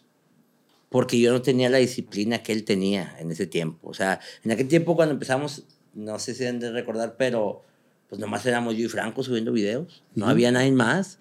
Yo lo, él lo subía por una estrategia que tenía y yo lo subía por querer tener ahí contenido. O sea, no... No, no, era, no era usual, no se no, manejaba entonces, eso de, Se hizo viral ese y luego después subía otro al, al mes. O sea, él, ese cabrón estaba subiendo diarios, o sea, tenía siete horas de shows. Nomás los partía y los subía. Entonces él tenía una estrategia, una disciplina. Yo, yo es lo que quiero pensar, vaya. Nunca he platicado con él del tema, pero es lo que quiero pensar. Y yo, no, yo lo subía. ¿Cómo, cómo llegas a la Diablo? Eh, me invita Franco. Me invita, me, me invita Franco. ¿Has jalado con él en Unicornio? Sí, sí, tenemos una, una muy buena relación este, de respeto. Este, eh, no somos amigos, amigos, pero pues hay una, una respeto y sobre todo mucha admiración que le tengo. Vaya. Desde que está en el Unicornio, este, ¿Quién, ¿quién te habla por invitarte? Él, yo, le vamos a hablar, llegamos a hablar, este, pero pues yo había arrancado mi proyecto de AS eh, Representaciones, ya tenía a varios talentos, a mi hermano, a Adrián Baroni, que fueron los que empezaron conmigo, a Alfonso, a Poncho de Anda. Tenía varios ahí ya comediantes que pues dependían de mí, entonces era o abrazar el proyecto de Franco al 100 y darle con él hasta donde nos llevara, o darle por mi cuenta y pues ahí va el terco de burro y dije, no, pues yo solito, aunque me cueste más y me ha costado más, pero estoy contento con los resultados. Sí, digo, finalmente eh, estás trabajando en tu proyecto que claro que fue una buena producción la cuando estuviste con Claro, con no, no, yo aprendí mucho y todos son unos tipazos. A mí, todos los de la Diablo Squad me trataron muy bien, sus fans. Me, me, me hicieron un grupo de Alan Saldaña fans y, o sea, son, son gente muy, eh, muy apasionada. Los sí, que siguen a y muy fieles, güey. Sí, sí, sí. Es gente muy fiel a, a Sí, todo. tanto que cuando ya no estaban la Diablo ya no me dejaron de seguir, ya chingue su madre ese güey. Ya no estaba. Ya, ya no estaba chingada. Se hizo, se hizo como show, como que habías tenido pedo con Franco, ¿no? No, no, pero la gente hizo el problema. O sea, yo y Franco nunca tuvimos ningún problema. O sea, la gente buscaba ese problema que hubiera. O sea, pues no, simplemente fue una decisión de dos personas maduras. No estamos conformes porque yo tengo mi proyecto y él tiene ideas para, para mi carrera que yo no, no quiero acatar porque creo que no le va a beneficiar a- al proyecto que tenía, pues chocamos, o sea, pero no fue un problema, o sea, todavía hace poquito estuve grabando con Cristian Mesa y él estaba ahí jugando fútbol, play con, sus- con los demás comediantes, lo saludé, me lo topo en los aeropuertos, ¿cómo estás? Hay una no relación normal, sí, claro, claro, claro. Pues tampoco es como de que somos bien amigos y voy a su casa y él viene a la mía, ¿no? Nunca, nunca existió esa relación. Es de amistad y de respeto, y de admiración. Ahora, es un icono de la comedia y hay que reconocerlo. Sí, está muy cabrón. Sí, Digo, lo, lo que ha logrado es, un antes y un después, sí, ¿no? claro, es un antes y un después. Entonces, este, la gente cuando me salgo cree, generó ese problema solo. O sea, ellos quisieron hacer ese tema y cualquier cosa que decía él, Ya la, quería, si la relacionar conmigo. Entonces a mí me mandaba mensajes. Mira lo que dijo Franco de ti. Pues no, güey. Yo, o sea, que yo sepa, yo no lo entiendo así porque yo no tengo ningún problema con él. Si él, eh, a lo mejor, me acuerdo que se tuvo un problema con una muchacha, Ana, no sé, eh, no sé cómo, cómo se llamaba la muchacha, que creo que, que él estaba muy molesto porque se había salido y había hecho un video hablando, pues cosas que, dando su versión de, de las cosas, ¿va? pintándolo como el malo. Y él sí dijo muy molesto y en, esa, en ese mensaje dijo, no, este, los que no están aquí es porque este, no son bienvenidos en la, en En la, la en mesa, la o- mesa, en la, en- menos Ana, eh, este, Valero. No, no sé si fue Ana Valero, no sé quién sea, no me acuerdo. Porque no, tampoco veo su contenido, vaya, eh, lo, sé qué es lo que está haciendo, pero no, no estoy al pendiente, ay, a ver qué va a subir Franco. No, pues cada quien anda en lo suyo. Pero habló Pero- de algunos y Ajá, te metieron y me el paquetito. güey. mandaron a mí, me mandaron, mira lo que dijo Franco de ti, y mira, y, tú- y tú eres mejor, y, y, y- y uno sabe que cuando la gente quiere algo de ti, pues eh, cuando alguien quiere montar el caballo, lo, so- lo soba. Y te pueden decir que tú eres el mejor y tú, eh, pero pues uno sabe, te digo, cuando me quisieron hacer ese problema, yo vi la entrevista y, y- vi que lo dije y se entiende como si me lo hubiera dicho a mí o a, a cualquiera que estuvo ahí, pero pues yo cuando me salí, todo fue con respeto, yo nunca... Que es lo, lo importante, que tú estés tranquilo y él, y él también lo sabe. Ah, y tampoco yo me voy a poner a hacer un video, no, que tú, pues, que pues no, No, no, que y tengo un aparte respeto y y una admiración, Franco, sí, claro, o sea, tengo un respeto, una admiración, un agradecimiento, porque pues todos sus consejos que todavía eh, Usas. eh, uso, pues eh, es Sin una lealtad, vaya, eh, eh, ser correspondiente, sí, Sí, eh, está- la frase que dice Burgos, el agradecimiento es la memoria del corazón, y te- él te abrió las puertas claro. eh, por un proyecto personal, no decidiste seguir ahí, pero sin ninguna broma. Sí, claro, claro. Entonces digo, ya la gente hace sus menjurjes y sus ideas y sus polémicas, pues síganle ahí. pues, yo sigo feliz y yo creo que él también y todos estamos bien, vaya. Cuando empiezan a subir más las redes con estos videos, empiezas a tener más jale también. Pues era mi meta. Yo buscaba llenar mi agenda. Era, era mi meta llenar la agenda y, y cuando lo lograba era lo único que me importaba. Por eso te digo, yo no estaba metido en las redes queriendo hacer un proyecto como el que ya llevo ahorita, o ah, tengo que subir a Instagram. Todas mis redes están bien disparejas. O sea, en Instagram me siguen 400 mil personas y en Facebook me suben, me siguen 3 millones. O sea, no hay una Sí, no hay un estándar. porque pues empecé todo en Facebook y lo, ah, luego hay que abrir Instagram, o sea, no llevaba una estrategia de, ah, vamos a ir creciendo todos de la mano y todo, no, no, no. y que no. finalmente también cada público es diferente, güey. Claro, claro. O sea, la, la gente que te ve en Face no es el mismo eh, mercado que te ve en Yo YouTube. ahorita estoy empezando a tratar de hacer esa comunicación con mis fans que nunca he tenido.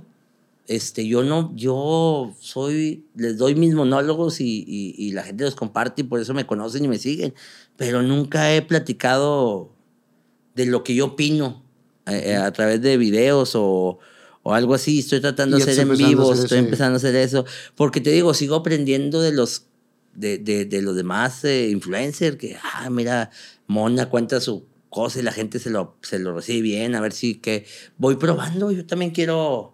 Sí, para ver qué es lo que le gusta a tu Ajá, público y a ti también. y- ajá. Y, llegar a un punto medio y de pasarla chido. Como cuando hice programa que te platicaba que pues no me gustó lo, lo, las limitaciones del vocabulario y las reglas de Facebook y no me dejaban, no me sentía cómodo, pues no, yo dije ya no quiero hacer programa porque no me siento a gusto pues siendo muy serio, entrevistando.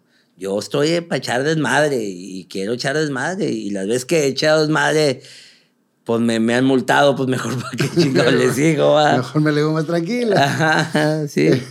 Empieza a llenar la agenda y empiezas a salir ya más de la ciudad, empieza a la gente a conocerte, empieza ya esa parte de Alan, o sea, ya es Alan Saldaña, ya no es el, el Comediante de la ya no es el calle. comediante de la calle, te empieza a armar tu nombre y empiezas a tener mucho éxito por todos lados. Lógicamente, más jale, pues también cae más lana, güey. Sí, claro. Y, y empiezas también a recibir más ingresos por algo que te, te apasiona, porque al principio entraste por la lana, güey. Ajá, Y después ya le encontraste el amor a la carrera, güey. claro. Porque Pero- lo encontraste tanto en, el, los payasitos como en, en la en comedia. la comedia, sí, sí, sí. Y, y llega un momento donde esa lana, esa fama, te descontrola o no. No, Nunca. Eh, lo más que llegó a pasarme fue eh, pensar que, ah, déjame voy y cumplo este evento. Como si fuera, déjame tengo una pizza, porque ya sé hacer pizzas. Déjame la hago ta, ta, ta, y ya, cumplo. Y no, eh, ahí en los eventos privados es donde uno come tierra, este, recuerda dónde vienen, todos.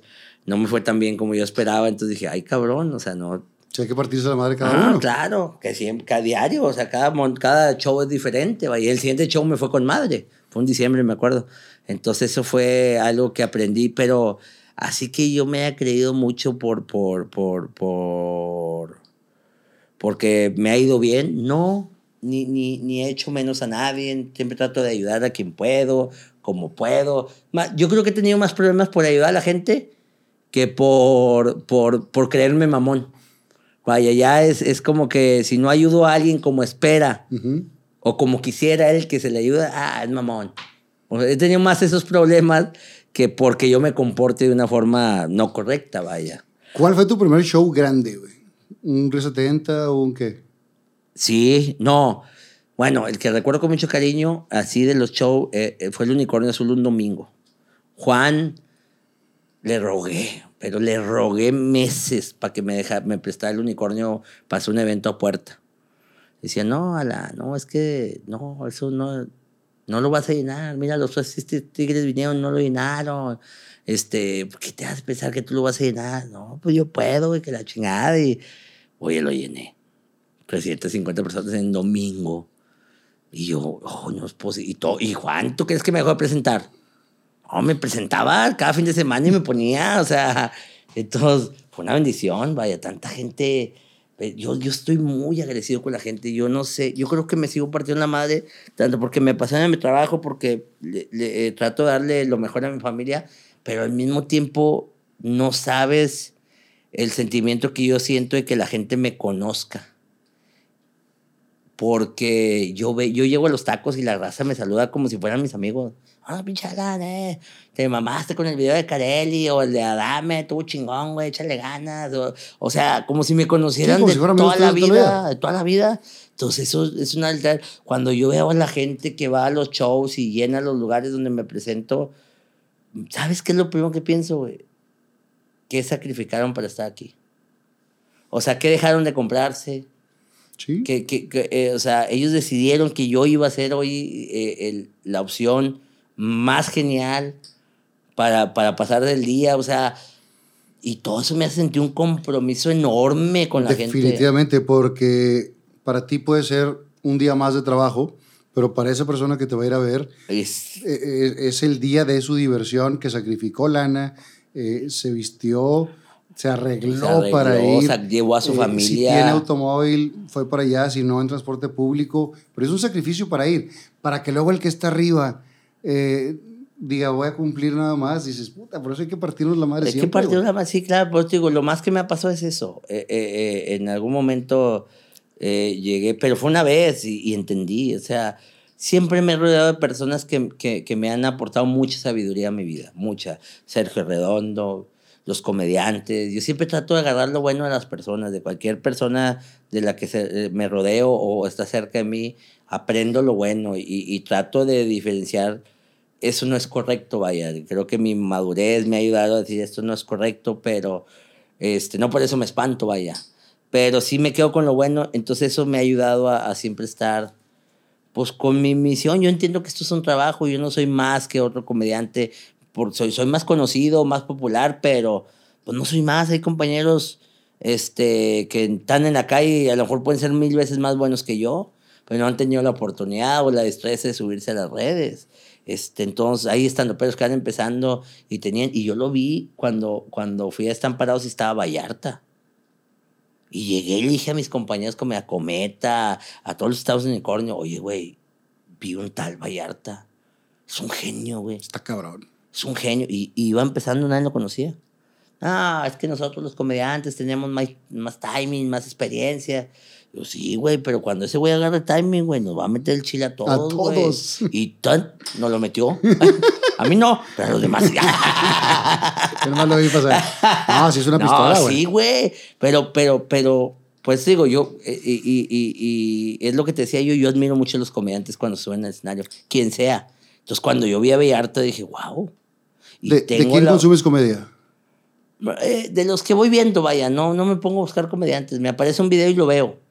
Pero trato de no, no, no, ¿No clavarte mucho? ajá, no ver contenido de mis comediantes para yo tratar de estar lo más limpio a la hora de escribir mis, mis monólogos, vaya. ¿Cómo es el proceso de, de sacar un monólogo tuyo? Pues yo hago una metodología de lo que voy a hablar, vaya. He aprendido mucho, güey. Eh, no sé, a ver, Adame. Vamos a hablar de Adame y, y empiezo a investigar qué ha hecho Adame, quién era Adame, eh, qué polémicas ha tenido, este, qué, ha- qué novelas ha salido, porque, o sea, todo lo que toda yo... la investigación de información. Y sobre ahí armo un monólogo. ¿Escribes? Sí, sí, sí, sí. Y mira, luego- ma, puedes ver aquí... A ver. Aquí tengo todos mis monólogos que voy escribiendo. Mira. Aquí tengo todos. El de los ovnis. Ahí sí se ve ahí. Sí, sí, sí. Ahí está el de los ovnis. El del 14 de febrero. El del trailero del Conalep. El de Adame. El de Alejandro Fernández cuando andaba pedo. El del Mediometro. Este. La Candelaria. Ahí voy. Ahora, una vez, que Shakira, es- Piqué. una vez que escribes, eh, ¿los practicas, los memorizas? ¿Cómo es ese proceso? Antes los memorizaba porque los, los subía, en- los hacía en el bar, donde me presentaba, pero ahora ya no, no tengo tantas presentaciones en bar. Los tengo que hacer eventos más grandes. ajá, por hacer más eventos más grandes, por recomendación de mi manager. Entonces tengo que hacer este, los monólogos en mi casa. Y los grabo ahí en mi casa. Y mi público son mis, mis El- los, los que me ayudan. Y ellos mismos me, me pongo a tallerear con ellos. Este, ellos me pasan a veces ideas. Eh, métele eso, ah, está chido. Y ya lo, o sea, eh, ¿Pero he grabado como quiera usas prompter o algo o no? no. Todo, todo No, es no, no. memoria. Eh, a veces cuando son referencias muy largas las escribimos en un pizarrón. Ok. Y, y, y, por ejemplo, que agarro. Hace poquito hizo un viral, un video de yo he sido novio, esposo, amante, amigobio, mujeriego, que hice con Giselle Montes. Eh, ese sí lo tuve que escribir todo porque había muchas referencias. ok. Entonces ya nomás volteaba así, decir novio, esposo, amante, amigobio. Y la gente me lo pide, no me acuerdo. Ahí, ahí está el pedo ahora. sí, porque son muchas referencias. Cuando empiezas a abrir tu agencia de AS, empiezas a tener más gente. Empiezas con tu carnal, empiezas con, Con Baroni. con Adrián, mi compadre, mi, mi carnal Baroni. eh, y después, ¿quién más entra? No me acuerdo el orden, pero llegó Pero- Ana, Dani Delgado, Rolly, este, eh, Alfaro, fueron muchos comediantes que se acercaron ahí a, a, a ver qué onda con el proyecto. Muchos no les pareció, muchos se fueron, muchos se, se quedaron. Hicimos grandes cosas, posicionamos mucho a Ana. Ana es un talentazo, de verdad, cuando, este, y muy disciplinada cuando la, la diriges, o sea, te obedece. Oye, hay que hacer monólogos y se ponía a hacer monólogos. Oye, hay que venir a escribir, iba a escribir, hay que venir a grabar y venía. Eso le ayudó mucho a, a crecer en su carrera. a crecer Sí. y, y- y- y se- Vecina mía de Chavita, güey. Sí, aquí- tú vivías ahí en, En la Roma. En la Roma, ya, por multimedios. A la vuelta. Sí. O sea, yo estaba eh, en una calle, ella estaba en la misma calle del canal y a la vueltecita, literal, vivíamos ahí de, de chavitos. Yo creo que el éxito más grande de la agencia fue Ana, eh, de los que logramos posicionar, de, de, de- pero muchos también, o sea, Rolly Martínez llegó y, y él nos... eh, tuvimos éxitos, no a lo mejor como el de Ana, pero en otras ramas. Eh, mi hermano no figuraba en ningún bar de comedia y, y fuimos pidiendo oportunidades por él y, y, y lo presentamos. Y que se- tu hermano se puso salas. por, para no chocar Para con para mi- no chocar con- con el Para hacer su Saldaña, propia güey. carrera, vaya. Pero él ya consiguió ya ser presente en los bares de, de Burgos, este, a veces como Estelar. Eh, Rolly también era otro de los que apenas iba empezando y nosotros lo apoyamos. Y, o sea, fuimos dejando algo en cada uno de los talentos que estuvieron ahí en la agencia. Vaya. Y luego, ¿cuál fue la bronca con Ana? Porque también se hizo mucho show con eso. Yo creo que lo, la- eh, para resumir la bronca de lo de Ana, Perdón, perdón, perdón, perdón la interrupción. Voy a ser muy rápido. Como habrás notado, aquí abajo aparece un nuevo botón que dice unirse. Ese botón sirve para hacerte miembro exclusivo del canal. Dirás, ¿qué gano si me inscribo? Principalmente vas a poder ver los programas completos dos días antes que todos los demás y sin anuncios, videos exclusivos para los miembros y muchas cosas más. Así que dale, clica ese botón y conviértete en miembro de este canal. ¿Y luego cuál fue la bronca con Ana? Porque también se hizo mucho show con eso. Yo creo que eh, para resumir la bronca de lo de Ana, la- las malas compañías. Cuando te acercas a otra persona que quiere algo de ti porque te ve un potencial, que lo tiene Ana indiscutiblemente, y le empiezas a decir, es que, mira, esto está mal, yo lo hago mejor, y esto hizo esto, y esto hizo lo otro, y empiezan a envenenar en lugar de proponer una, una estrategia de, de, de cómo manejar mejor su carrera, y eso hizo que se hiciera un conflicto. Y, y, y el, lo que detonó la bomba, pues la, la situación de salud que estaba pasando Ana, que no estaba razonando bien, pues todo el... el- el- el- se dejó llevar en ese estado por, por los malos consejos que le dieron y eso terminó en un problema que escaló mediáticamente. Entonces, este, cuando logramos, hab- cuando logré hablar con Ana después ya de, de, de, de habernos puesto demandas y toda la situación por todo el escándalo que se había hecho, yo le platiqué con ella, le dije, eh, y le hice ver cuál era el error y, y, y, y se disculpó conmigo y bien recibía la disculpa porque pues mi intención nunca fue perjudicarla, pero tampoco era dejarme que pisiera, pisoteara mi reputación por todo, por, por algo que no había hecho, vaya, digo, si yo la regué y merezco eso, pues dijeras ah, pero si no, yo me voy a defender porque tengo, este, tengo que, no puedo dejar que cualquiera venga y me diga que tú hiciste Sí, eso. claro. Entonces, y más por gente que la malinformó, que al final de cuentas ni se quedó con ellos, nomás le hicieron el problema y se quedó ya prácticamente con la bronca y con las consecuencias de lo que iba a conllevar todo ese proceso legal, vaya, porque yo estaba hablando desde el principio con los pelos de la borra de la mano y traté de hacerle entender y evitar el conflicto, pero no me escuchó por lo mismo, porque estaba por mal por aconsejada, porque estaba pasando situaciones... ¿Actualmente están bien ustedes dos? Sí, total, y, y, y me da mucho gusto. O sea, se presenta esta semana en mi bar, en, en Saltillo, en el- se presenta esta semana, hablo con su manager, o sea, le doy consejos, oiga, mira, es que Ana, es- porque realmente yo nunca me esperé el problema. O sea, no lo vi venir. De repente salió y madres, es que Alan es, ah, cabrón. ¿Quién que quedó en las redes siempre?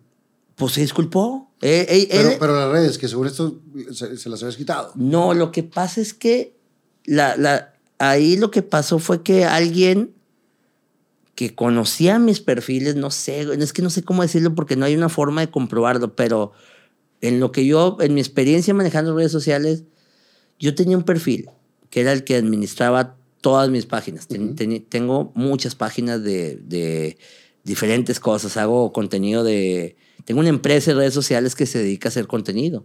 Hago sketch, hago noticias de... eh, lo de Johnny Depp. ah, va, hacemos un video como tipo Badaboom, hacemos este, un- tengo una página de Regio donde hago contenido de hablando de Nuevo León y lo monetizo, o sea, entonces tenía un perfil que manejaba todo Todas. eso, mi, mi Como empresa que el de, perfil máster. de redes sociales y de repente como no lo usaba, porque era un perfil viejo, era mi, mi, per- mi primer perfil de Facebook, este, no lo usaba, por lo mismo que, que no quería que lo multaran, no quería tener ningún, porque ahí tenía todo, vaya, era el máster. Y yo operaba desde otros perfiles. Entonces ahí estaba metida la página de Ana. Y alguien me lo bloqueó. Y como ese perfil era el máster y tenía los permisos de todo, yo ya no le pude devolver su cuenta a Ana. Y le dije, Ana, discúlpame, no sé, me bloqueó en el perfil, o sea, de repente. Y ella en su estado, no, es que tú, y, y- y- y se mal asesoró y le dijeron que sí se podía, pero yo le traté de explicar del... Me bloqueó el perfil, hablé con Facebook, no me lo quiere devolver, o sea, y ahí tengo los accesos. De cosas. Mi página está en la misma situación que la tuya. Tengo cuatro o cinco páginas que si llego a perder la monetización, o sea, Se acaba el pedo. se acabó el pedo. Y est- estoy, estoy también yo embroncado, vaya. No, no es algo contra ti. Es algo que yo no, no me pasó a mí, no lo controlé. No, es que dicen que sí, pero ¿quién te dice que sí? No, es que esa gente, changos, o sea, no, no la pude hacer entrar en razón.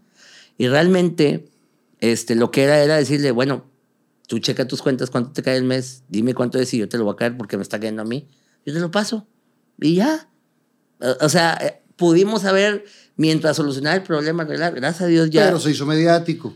Ajá, porque la, este, también el- el- la prensa a veces Ah, es Alan Saldaña, sí, vamos a publicarlo. Y ya, o sea, se hace el problema mucho más Es que grande. es una de las cosas güey. que cuando te haces famoso, a las que te arriesgas, ¿no? A que cualquier cosa que hagas, pues te van a atacar. Ajá, y luego va con una bandera de que no me hizo esto.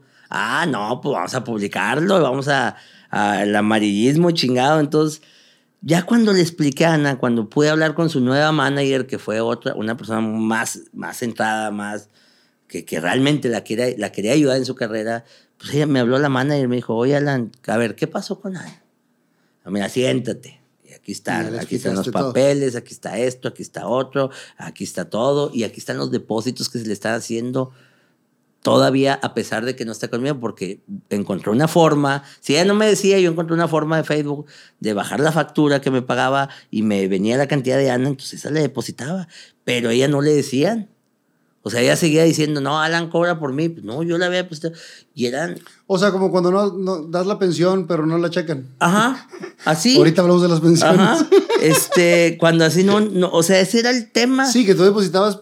Y ella no sabía, sí. pero tampoco eran cantidades como que bien fuertes porque ella ya no estaba haciendo No estaba el mismo contenido. contenido. que estaba yo. Cuando ella estaba en mi empresa, pues yo tenía la, la- la agencia, pero tenía la empresa de redes y yo manejaba la, la- el contenido de Ana. Oye, Ana, necesito un video, oye, Ana, necesito esto. Y pues le, le daba impulso y los compartía entre todas las páginas y los cruzaba y, y hacía mil estrategias para, para posicionarla porque era mi talento. Claro, y, Entonces, y- se y que, va- y que si ganaba ella, ganabas tú. Ajá, se va ella y ya, ya no hay una estrategia de, de posicionamiento, de pues sus ingresos empiezan a bajar. Entonces yo le pues daba 17 dólares al mes. Entonces imagínate lo que yo sentía de- en mí como persona, decir, por 17 dólares me están señalando. Dices, no puede ser, no tengo la necesidad de quedarme con nada, a mí me va muy bien. Yo he tratado de ayudar, pero la mala La desinformación, la la, desinformación, la prensa. el- pero bueno, afortunadamente ahorita ya están. Ajá. ya está Logré hablar con Ana, le aclaré todo y, y- y- y- y confirmamos pues, que era un error. Y ella, ella y sus mismos hijos decidieron, por voluntad propia, hacer un video y disculparse. Dije, yo con eso tengo. O sea, yo no quiero ni lucrar con el problema, ni, ni, ni, ni hacerlo más grande, ni que haya un rencor. Yo No, simplemente. limpiar mi nombre. Cortar por lo sano y que, Y que las seguir cosas para fueran adelante. claras, güey.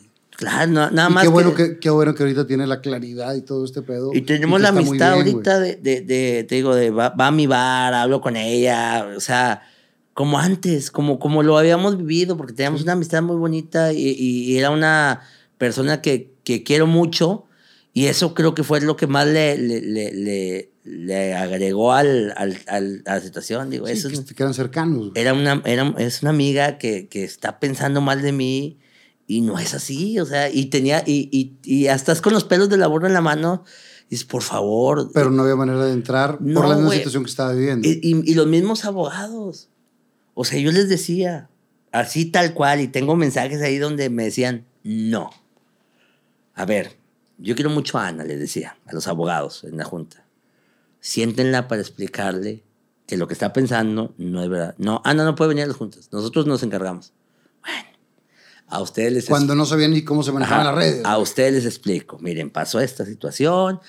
Los pagos se están haciendo, aquí están todos los pagos, aquí yo no, aquí está, en ese tiempo me quedé con una comisión, en ese tiempo ahorita ya no, le estoy pagando completo, pero las cantidades no son muchas, todo, así, desglosadito. No hagamos un problema, porque si yo demando, voy a ganar, porque tengo, o sea, estoy hablando con la verdad. Bueno, eso es lo que tú dices, así me tratan los abogados, eso es lo que tú dices. No, no, no es lo que yo digo. Aquí está. O sea, no estoy haciendo nada malo. No, pues nosotros vamos a decir que esos contratos son falsos. Oh, pues ve y misa. Pero, eh, o sea, todo el mundo sabe que van a trabajar conmigo, quiero ser su representante.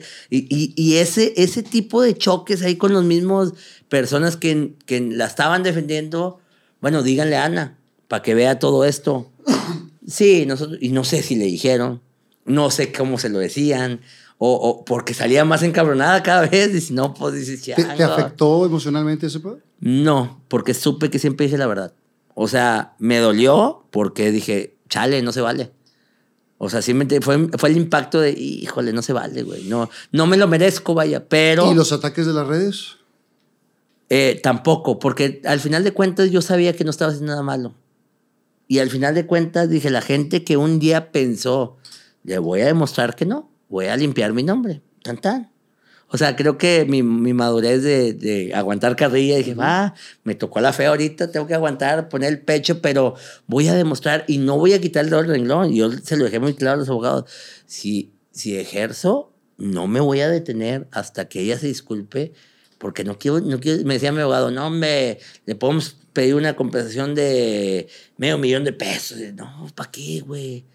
Que si nos dan algo, lo donamos, güey. O sea, no me gusta ganarme ese, no lo ocupo, güey. O sea, ni, ni soy millonario, pero gracias a Dios no me falta el trabajo y puedo sacar adelante a mi familia. No quiero hacer dinero de este problema. Y lo decía, pero es que por tu imagen, y se, pues ni pedo, lo único que quiero es que se disculpe porque las cosas no son así. No debió de haber salido a, a la prensa a decir cosas que no estaba segura.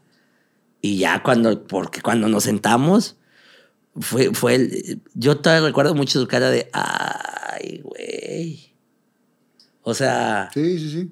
Me, engaña, donde, me engañaron. Donde la gente de alrededor. Me engañaron, me hicieron creer otra cosa. Y, y, y discúlpame, Alan, o sea, fue tan bonito y nos dimos un abrazo y, y, yo casi lloraba porque, pues dije, logré, logré limpiar mi nombre, güey, pero, pues chingado, qué prueba. Yo volteaba con Dios, qué prueba me metiste, o sea. Tú dijiste desde el principio, cuando te dije que seas religioso, que siempre estaba presente, también ahí estuvo claro, presente. Claro, claro, yo decía, Diosito. Y, y, también de ahí aprendiste muchas cosas, güey. Y yo decía, Diosito, ¿por qué, me, ¿por qué me pones estas pruebas? Le decía, no. Pero después de ahí, cambiaste tu manera de hacer contratos y de checar con. Es con que los, siempre hice las demás. cosas bien.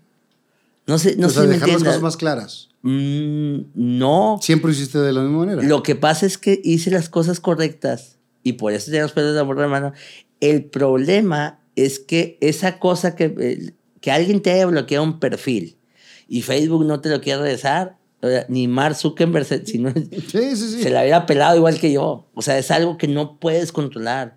Es algo como, pues, ahorita pones un bar de comedia y, y al rato viene un huracán y se lo lleva. ¿Qué haces? O sea, sí, no, está en tus manos. no está en tus manos por más contratos que tengas, por más eh, filtros, eh, protecciones que tengas. Sí, Eh, y, y, sobre todo en la parte de, del Facebook, porque Facebook, eh, todas las respuestas son automáticas y no No estás con hablando alguien, con nadie, güey. No o sea, te con contesta una máquina. En YouTube sí hay manera de, de contactar con personas. En Facebook también. Pero está mucho más cañón. Sí, sí, sí, sí, mucho más difícil. Pero gracias a Dios encontré la forma. Yo le decía Ana, ya tengo la forma. Nomás tenemos que hacer esto. Pero los mismos abogados me bloqueaban. O sea, realmente el trato fue de, de, no sé, creo que por la misma forma de ser abogados, güey, te tratan así como que no, siempre la defensiva. No, es que esto, no sé si lo hacían de malas personas, no lo creo porque no me conocían. Simplemente estaban haciendo su chamba, pero complicó demasiado las cosas. Pero afortunadamente se cierra ese capítulo y quedan ya bien. Gracias a Dios. Eh, gracias a Dios se, se, arregló, pudimos arreglarlo, ahorita tenemos una amistad. Y luego recibimos ahí críticas de mucha gente, ay, Hernández, extrañando. Y es que yo no me estaba desgreñando con nadie. Yo nomás salí a defenderme porque no puedo, pues, quedarme callado o hacer caso omiso. Ah, están diciendo eso, ah, no me vale. Eh, va tu carrera con madre, van los videos, redes, eh, presentaciones, y viene una gran oportunidad que es Netflix, güey. Ok. ¿Cómo llega esa parte de Netflix? Por añadidura, por Carlos Vallarta. O sea, eh, yo vi que Carlos Vallarta grabó un especial y le hablé. ¿Qué pedo, güey? ¿Cómo le hiciste para grabar eso, güey? O sea, yo pensé que era otro Comedy Central. O sea, no pensaba la magnitud de lo que, lo que, el proyecto que me, o la oportunidad que se me iba a dar. Dijo Carlos Vallarta, eh, este, sí, güey. Yo le digo a, a, Raúl Campos, que es el productor, que, que te vea, a ver si le interesa. Y el productor ya me conocía. Alan Saldaña, tengo mucha amistad con él ahorita. Alan Saldaña, ¿cómo estás? Este, soy tu fan, güey. Me habló de los mismos, ¿no? ¿Quieres un especial de comedia? Sí, oh, claro. sí, así, así, fue, güey.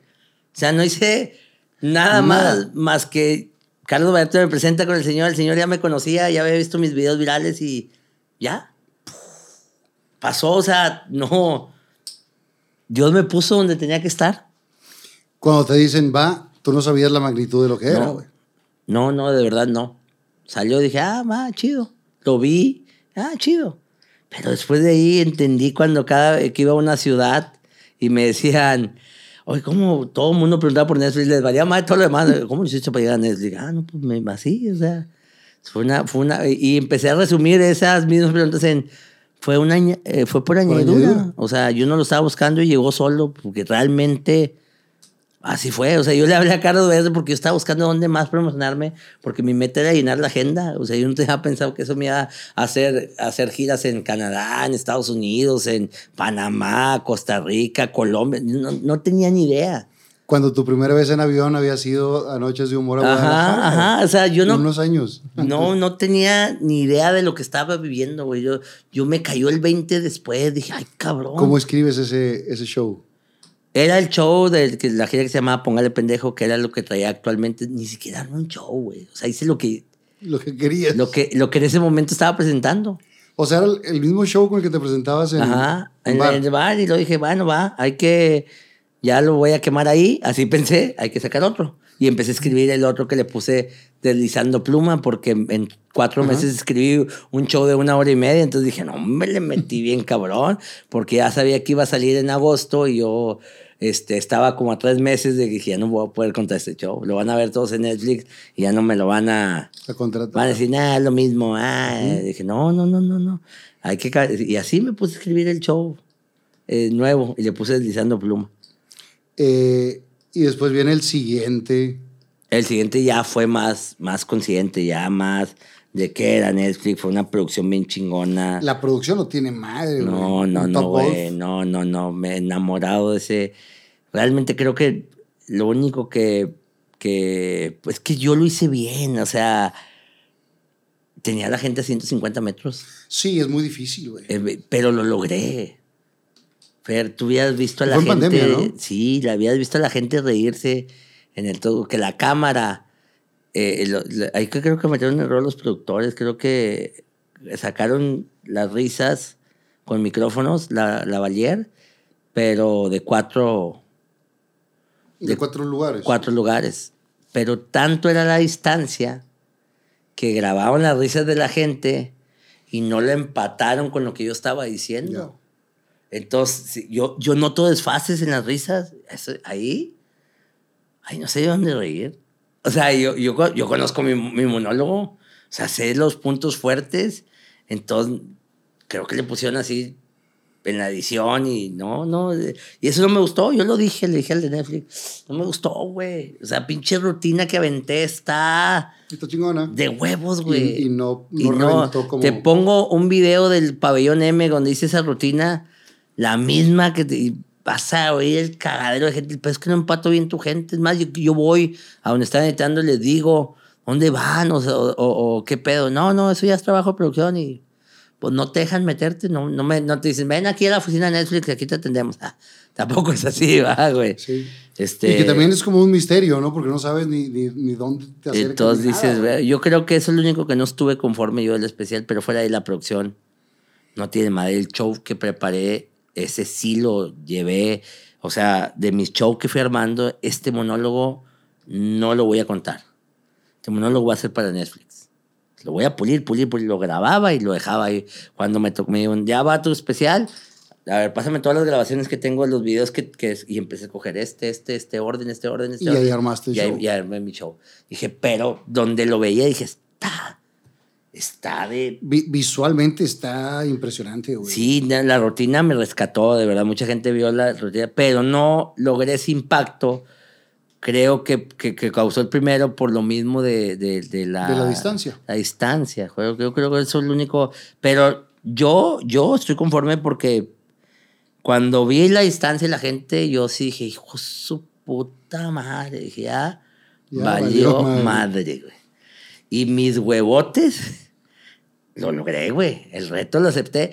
Entonces yo me bajé muy contento. escucharon las risas desde allá, güey. O sea, de, no mames. No, güey, no mames. O sea, está bien cabrón. Digo, simplemente estar en Netflix ya es un gran logro. Estar con dos especiales está muy cabrón. ¿Cuántos hay que tengan dos especiales? ¿Está dos Vallarta? Creo que tiene tres Vallarta. ¿Tres Vallarta? Es que, es que yo la reí en, el segundo. este, Raúl Campos me dijo, ¿te grabo el segundo? Le dije, no, espérate Y ya después ya lo quitaron a él y ya me tardé más en conseguir el segundo, pero si no, ya también tuviera los tres especiales. Pero bueno, pues es parte de... Eh, ¿qué, qué, qué te falta por hacer que digas, tengo esta meta, güey? Mira, tengo muchas metas en, la, en, en mi vida personal este, que van de la mano con, con ser comediante. Quiero este, lograr hacer eh, en Viña del Mar. Sería un reto enfrentarme a ese público que le dicen el monstruo. Es un sueño ir ahí a Villa del Mar y robarle sus sonrisas. Voy a sacar mi mejor material para, para ese día. Ojalá un día me inviten. Creo que ya con dos especiales cada vez me acerco Un poquito más. un poquito más a, a decir, este güey tiene con queso, ¿va? Ojalá pueda hacer otro especial. Estoy viendo si hago un especial en Cinépolis. Este, tengo, quiero hacer muchas cosas, vaya, o otro especial en Netflix. eh, pero sí, sigo mucho con la idea de, de- de hacer proyectos que vayan con comedia. No, eh, por ejemplo, el de que hice de Duelo de Comediantes, no, no me gusta mucho ese tipo de, de formato de tirarle a alguien, o sea, me, me gusta más como que lograr hacer reír a través de, lo, de mis monólogos, de mi comedia. Este, ojalá y no me equivoque y diga, esto ya está pasando de moda, pero no creo, vaya, los monólogos han existido y seguirán existiendo mucho tiempo, entonces quiero lograr cosas con lo que yo sé hacer y va de la mano con tener bares de comedia, este, para poder un día hacer gira en todos mis bares nada más, o sea, ya y no quiero, no, no quiero esa meta por, por algo de que, ah, eh, soy el más chingón porque tengo bares en toda la República. Es porque quiero tener más tiempo para mi familia. O sea, ya no, ya no irme tantos días de como me voy ahorita, que me voy jueves, viernes, sábado, domingo a veces. Este, hoy, por ejemplo, voy llegando, entonces extraño mucho a mis hijos, siento que me pierdo a veces muchos cumpleaños, bodas y poder este, decidir, ah, voy a hacer giras, mira, ah, es mi bar, no, lo puedo programar y... O sea, esa es como mi meta, vaya. Es una meta muy personal y ya empecé con el primer bar de comedia en Saltillo. Estoy perfeccionando todo. ¿Cómo, cómo te decidiste abrir un bar? Por eso, porque quería tener lugares donde llegar a hacer mis shows. Vaya, ya este, programar mis giras con tiempo. No como ahorita que te contrato aquí, te contrato allá, vente para acá, vente para acá. Y sí, sobre- porque este fin de semana platicabas, o sea, estabas, subiste, bajaste. Oh, sí, estuve en, en México, luego me fui a Chihuahua, luego regresé a, a Izmiquilpan, que es más allá de México, en carro. Entonces, hijo, es una friega. Digo, de verdad, pues yo lo hago porque, porque me encanta mi trabajo y porque, Porque de aquí se acuerdan a mi familia, también. vaya. Pero sí quisiera tener el bar. Y, por ejemplo, me enfrento a muchas cosas, a muchas cosas. Eh, voy a bares diferentes y, y el audio no es el adecuado. Este, la, la gente no ve. Me tocó antier, a- la semana pasada en Vallarta y estaba lleno el lugar y unas columnotas y yo tenía que hacer así, pues, aquí estoy con el show. O sea, entonces todas esas cosas yo quisiera ten- que en mi bar no pasaran. Y estás trabajando para eso. Exactamente. O sea, estás haciendo el bar que a ti te gustaría llegar a trabajar a ese bar. y que la gente salga contenta. Claro. Es- ese- esa es la meta, ya. Porque yo decía, ¿cómo le voy y le digo al dueño, cambia tu restaurante? O quita tu columna. No. O sea, tengo que hacer lo mío propio. Entonces es una meta muy ambiciosa porque realmente Sí, un billete es, es un billete, y, y- y- pero creo que si lo hago bien, este, lo puedo lograr. Entonces tengo así metas así como, pero todas son pensando un poquito de mi familia porque ¿Cuántos hijos? cinco. No más. No más. Pero los extraño mucho, güey. O sea, todos viven conmigo. Este. Entonces, a veces siento que me pierdo muchos momentos. Creo, creo que mi familia ha sacrificado mucho para que yo esté aquí. Y es parte de, pero creo que, digo, yo viví en mi caso personal con dos personas, dos jefes en el medio, y de repente mi mamá se iba un mes de gira, güey, y mi papá trabajaba todas las noches y todo. Y creo que es más importante el tiempo de calidad que de cantidad, güey. No, estoy de acuerdo, pero también este, estar ahí a- a- es lo que yo quiero. no, no, no porque cuando no esté con ellos no les dé tiempo de calidad. O sea, yo siempre hablo con ellos, busco. Soy una, un papá de esos que va en la noche y los checa, los tapa, les da besos. En la tarde planeo hacer cosas con ellos. Pero más que nada estar ahí, o sea, siento que, que como, como están sacrificando ellos mucho de, de- de que no estoy y quisiera estar, aunque no estemos haciendo nada, pero, quiero está. estar ahí. Y que finalmente todo lo que haces lo haces por ellos, güey. Claro, claro, claro. Entonces eso sí, a mí me puede mucho cuando estoy solo en el cuarto, en la gira, este, porque no soy un comediante de que vaya a, a la ciudad y, ah, vámonos de peda, vámonos de antro. No, yo estoy en mi cuarto pensando en mis monólogos, en este, o, o, o, o liderando, li- liderando, administrando mis empresas. La- las tres que tengo, la de comedia, la de eh, las representaciones, la de... Porque tengo todavía talentos, tengo uno ya. Ya me decidí nomás enfocar en uno para hacer crecer ese talento poco a poco. Ya no agarré tantos y ni abrí la puerta a tantos porque creo que es mejor que uno crezca y luego voy con el siguiente. ¿sabes? ¿Y estás con tu carnal? O, qué- o No, con, eh, estoy trabajando con Aleida Garza, la sale en el 12 Sí, ¿cómo no? este, tiene mucho talento. O sea, yo pensaba que nomás bailaba y que nomás estaba bonita, pero no. Hace unos showzazos que cuando yo la vi dije, tú, tú sí puedes crecer mucho, vamos a trabajar. O sea, este, entonces estoy trabajando ahorita yo con ella, con, con Aleida. Este, tengo mi empresa de redes sociales donde estamos haciendo contenido, estamos invirtiendo en, en más, más eh, computadoras y más Equipo, más todo. más equipo para poder hacer otro tipo de contenido, noticias. Tenemos Para que todo, sí, todo- sí, lo- tener lo- te- una televisión en, eh, por a Ujú. través de internet. Este, y, y pues mi bar de comedia, ahorita que estoy ahí este, a- a- aprendiendo a chingazos todos los errores que lleva la experiencia de que necesita un bar, pero lo voy a lograr, yo no me rindo y, y espero contar con el apoyo de la gente. Este, las veces que he cometido errores les digo, discúlpeme, pero vamos empezando, pero ahí voy. Sí, y, y apariencia madrazos también, ¿no? Porque aunque seas administrador de empresas, en, en el día a día Ahí, ahí son otras cosas. hay cosas que, que se van dando solamente con la operación, güey. Sí, claro. Por claro. más que lo planees y que lo pongas de una manera, hasta que no lo, hasta que no lo vives, no se, no se mueve esto. ¿Piensas abrir pronto en Monterrey? ¿Algún bar en Monterrey? Primero quise ir a Saltillo, porque yo creo que primero, este... Hay menos competencia. No, no tanto, pero ahí está Navarretes, tiene un, un bar de comedia. ¿Vive este, todavía Navarrete? Sí, todavía, ahí está, gracias a Dios. Este, Saludos a mi Navarrete. este, no fue por la competencia, fue porque quise probar un lugar, o sea, yo siento que mis compañeros Zagar, Burgo, pues tienen años de experiencia que yo no tengo en, en manejando un bar. Entonces dije, voy a Saltillo para a enfrentarme a un público que dicen que es difícil, el reto. Dicen que Saltillo es un público muy exigente, muy difícil, muy complicado. Entonces dije, ahí, aquí, aquí me quieren en Monterrey, que ahí van a ir a mi bar aunque la cague, no quiero eso. Quiero un, un público exigente. Que te exija también. Ajá, y que, y que me haga ser mejor. La competencia genera excelencia. Entonces ahí voy a poner Saltillo el, el reto eh, de poner el bar y ahí voy y, y me he enfrentado a, a- Yo pongo encuestas, leo lo que dice el cliente, esto estuvo mal, esto, ah, ok, vamos y... O sea, lo sigo tomando como tomo cualquier cosa en mi vida.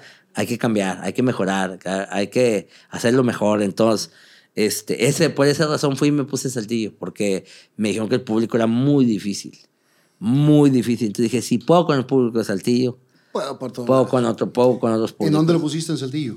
Ahí está en el Boulevard 17, ¿qué se llama? Allá, este. eh, prolongación. Ay, es que no, Boulevard 17, algo así se llama. No, ni conozco Saltillo. Pero deciste. Pero está en Saltillo, sí. Próximamente ahí estaremos. Sí, Sí, ya, ya, no, no- estamos no no fecha. sabemos cuándo, pero ahí estaremos Ya lo cuadramos Para- esta semana. para, para ir para allá también. Y esperemos que sean muchos más bares.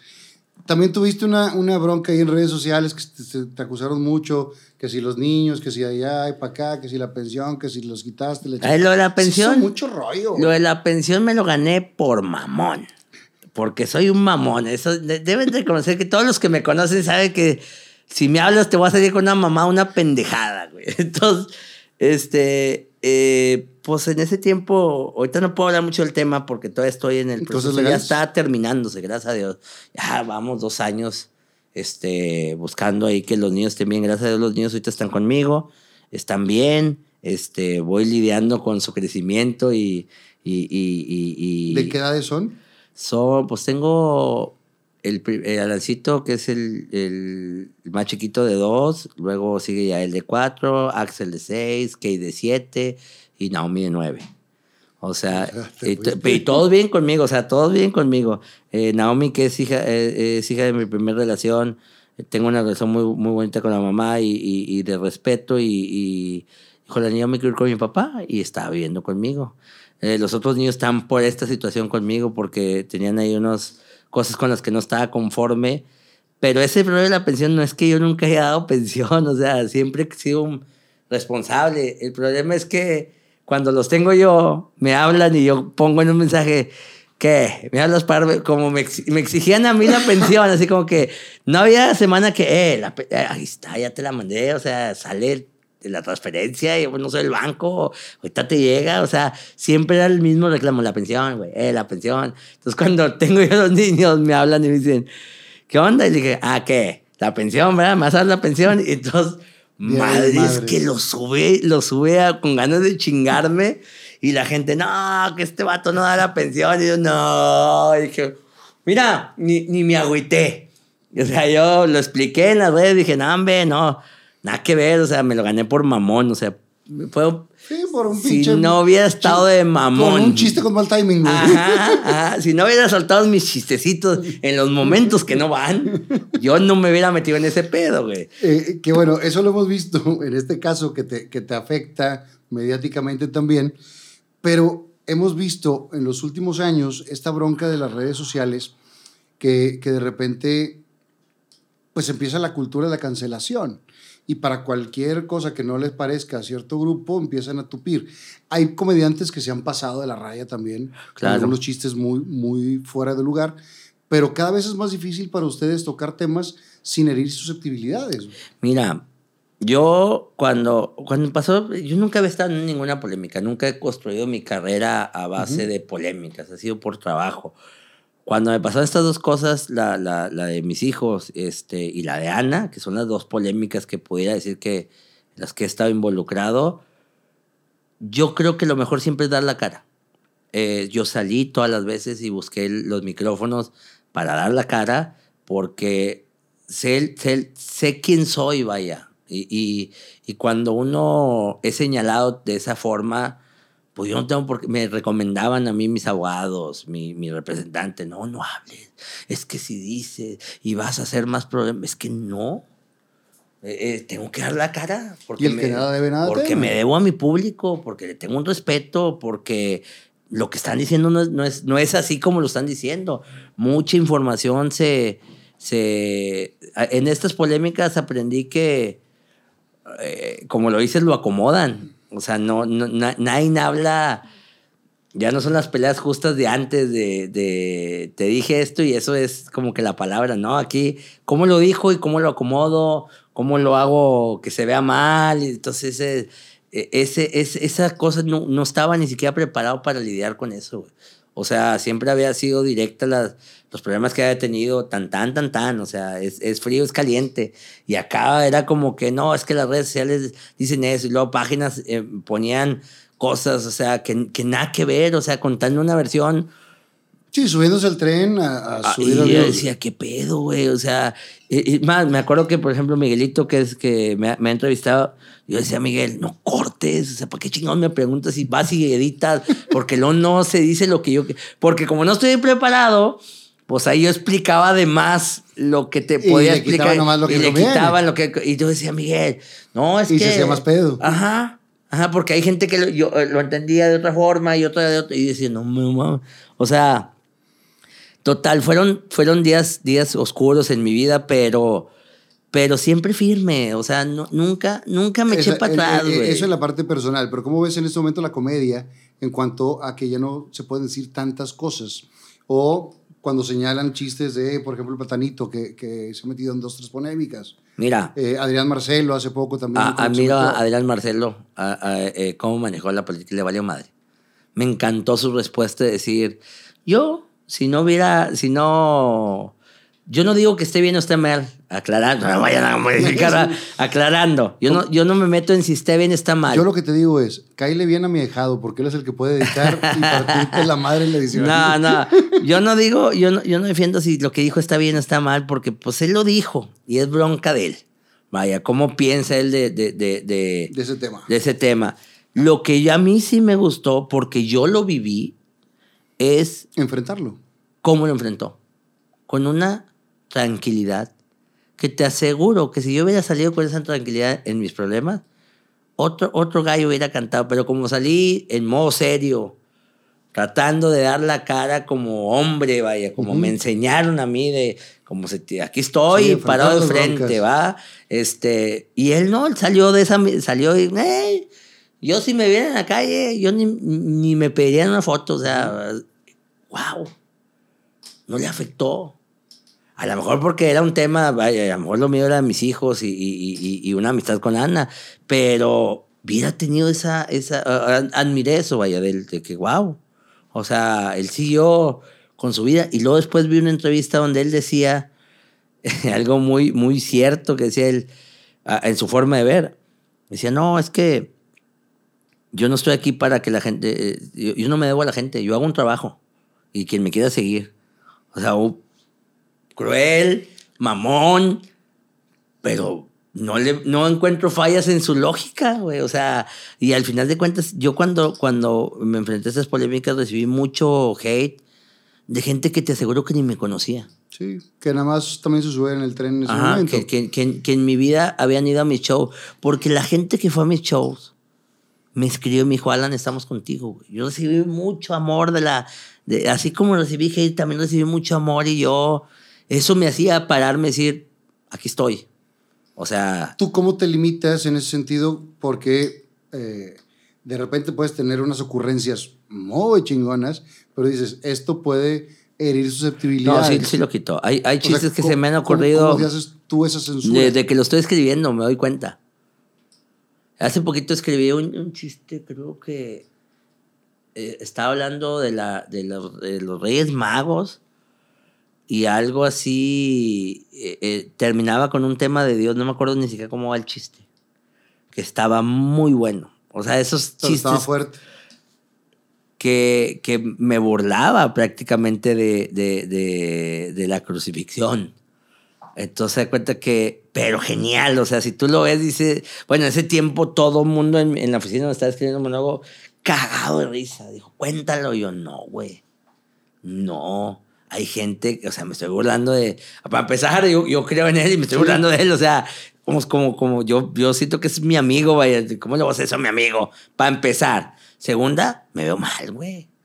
Me veo corriente, digo, no soy la finura andando, pero pues hay cosas que no, no, que respeto y no me meto. Entonces yo mismo me limito, yo mismo digo, no, eso no lo voy a contar. Así sea pinche chistazo. Pero si has visto comediantes que pasan esa línea o estiran un poquito más la liga que de costumbre. Y, también lo aprendí, fíjate, eh, eh, eh, a mí me pasó, pero no se me hizo una polémica. Cuando estaba más, más chavito, más, más nuevo empezando en esto y que apenas publicaba redes, vi un meme, ni siquiera lo escribí yo, pero vi un meme donde decía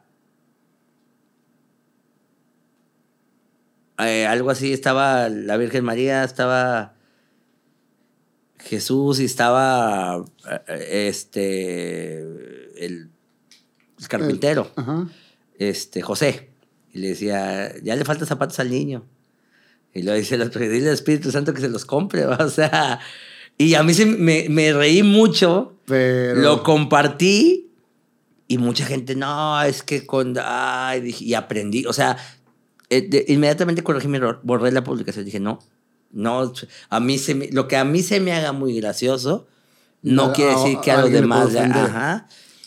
¿Y tú crees que esto no pueda limitar a, la comedia? ¿Toda esta censura? O, Mira, ah, no creo. Eh, eh, hay temas, hay cosas que a lo mejor no podemos tocar el tema, güey. Porque, pero tenemos que seguir cuidando la línea del respeto, vaya. Este, porque pues, yo, yo he hecho chistes de, de, de Adán, de, de de la Biblia, o sea, de muchas cosas, y no por eso caigo en, en una falta de respeto. En una falta de respeto. Pero cuando, cuando se entiende que estás faltando al respeto, sí, y te pongo un ejemplo, acabo de hacer el chiste de, de que el Conalep aceptó, a, inició la carrera de trailero. Entonces hice un monólogo, porque se me hizo muy cagado eso, güey. Y empecé a hacer un monólogo y mucha gente me escribió. Eh, yo soy trailero y no te, te voy a partir tu madre. Hermano, ríete.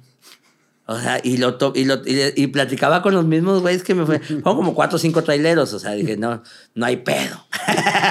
de aquí que me los tope, ¿va? Pero, este.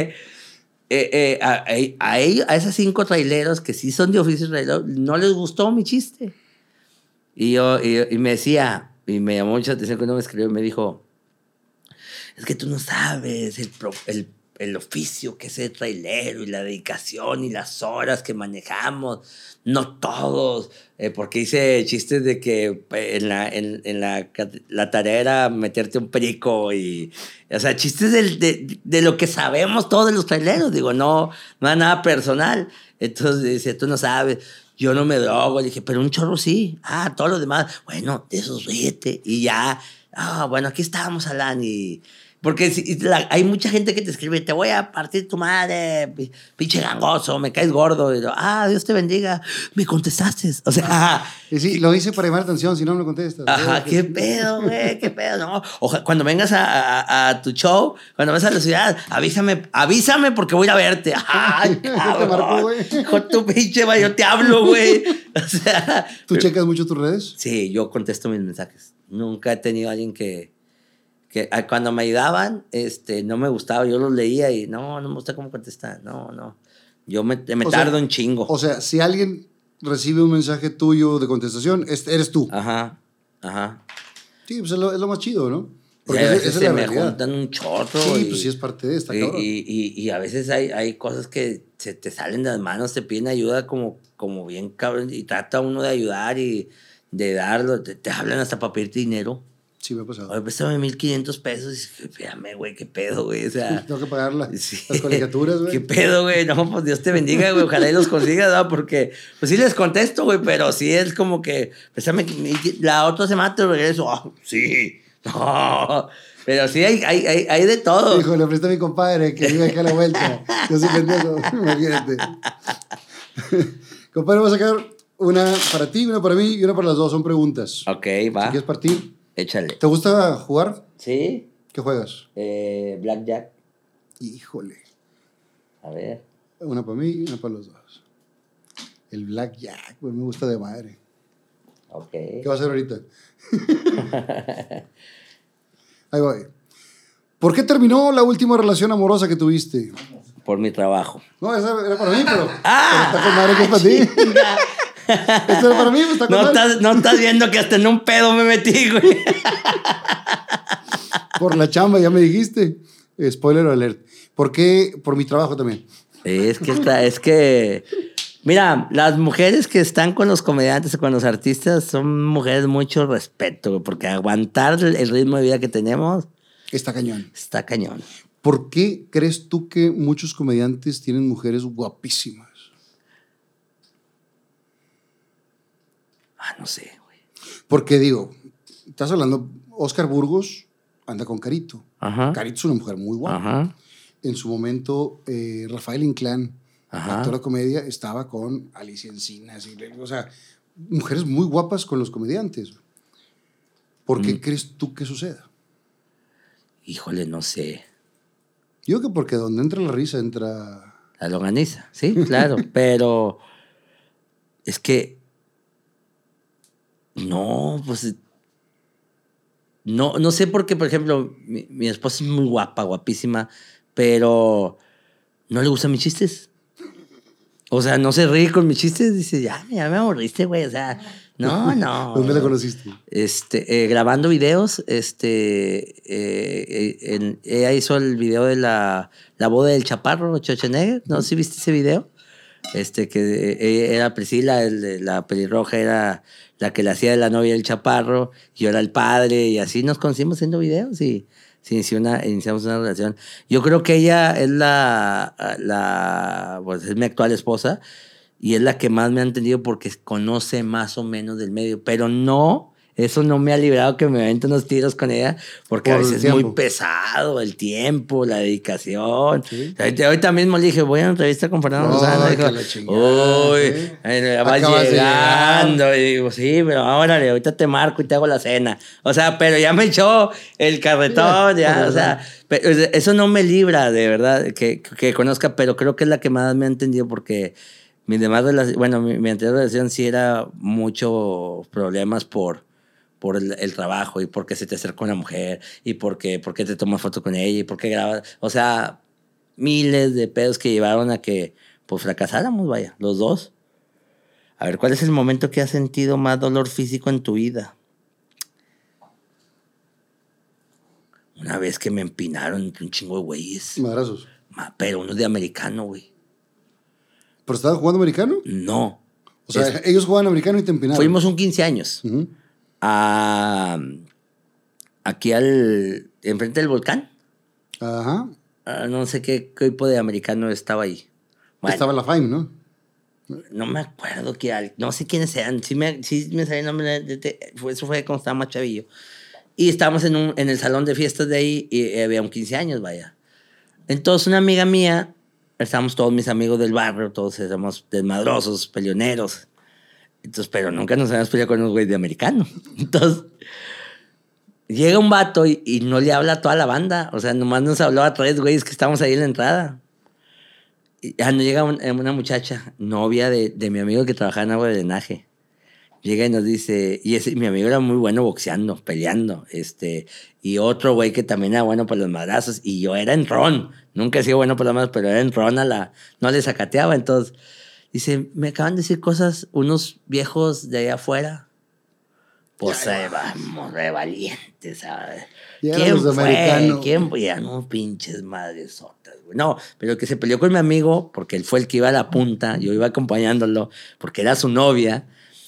eh, eh, eh, le tocó un chaparrito, pero chaparrito de esos brincó- le brincó y le pegó y se le lo tacleaba. Y el, el otro güey boxeador de esos güey que tiene que estar que no, no sabía ni por dónde. Entonces se cuenta que se me vienen los de americano y me dan una madriza, güey, a mí. Pero entre tres güeyes de americano, pero pu- yo le pegué a uno, luego le pegó a otro, luego me entró un golpe por aquí, luego me tiraron al piso. No, no, no, no. Me dio una Pero se ensañaron conmigo, güey. O sea, da cuenta que me tenían así y yo estaba hecho bolita. Y nomás recibiendo. No, me dejan de pegar. ¿Y dónde bajabas? Bajaba las manos ¡Pum! en la mera cara. Ay, nomás veía rayitos y ay, otra vez. Y luego me volvían a dejarme pegar, pero como un minuto, güey. O sea, yo, yo, yo estaba así como, y luego me volvía tantito y madre de otro. Y, y y ya, y después dije, ni más, dos veces me lo hicieron. Ya no me, ya no me voy a descubrir hasta mañana. Aquí me voy a quedar a dormir. O sea, ya, ya. Oye, pues con las botas esas de las que, de las Timberland, las amarillas, eh, yo veía las botas porque estaba ahí corto, o sea, azotaba aquí la bota. Me, me dieron así en, en- aquí, o sea, aquí en el que, y me dejaron el casquillo marcado así, el- digo, la, la, La- la, la- bota, y dije, ay, cabrón. Y me levanté con la bota aquí marcada, todo golpeado, la espalda todo dolorido, y, y lo iba caminando, y venía el chaparrito ese con dos piedras en la mano.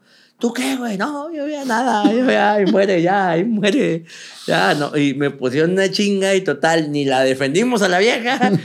y, y nos peinaban. Y luego ya salen todos mis amigos. ¿Qué pasó? Nah, chinga su madre, ya cuando vienen entonces, cuando ya nos empinaron. Vamos, no, vayan ¿Pero ustedes. no te rompieron nada? No, gracias a Dios no. Fue una golpiza nada más. Nunca me quedó en ninguna parte de mi cuerpo, gracias a Dios, pero fue una golpiza nada más. ¿En qué ocasión gastaste más dinero en algo que no necesitabas? ¿Y en qué table fue? no, ¿y en qué fue? Ah, no he gastado. La primera vez que me pagó el unicornio azul. Eventos. 15 de mayo. Habían sido los eventos del 10 de mayo y los del Día Lo del del Maestro. todos juntos. Todos juntos. Yo nunca había recibido tanto, Tanto dinero en mi vida.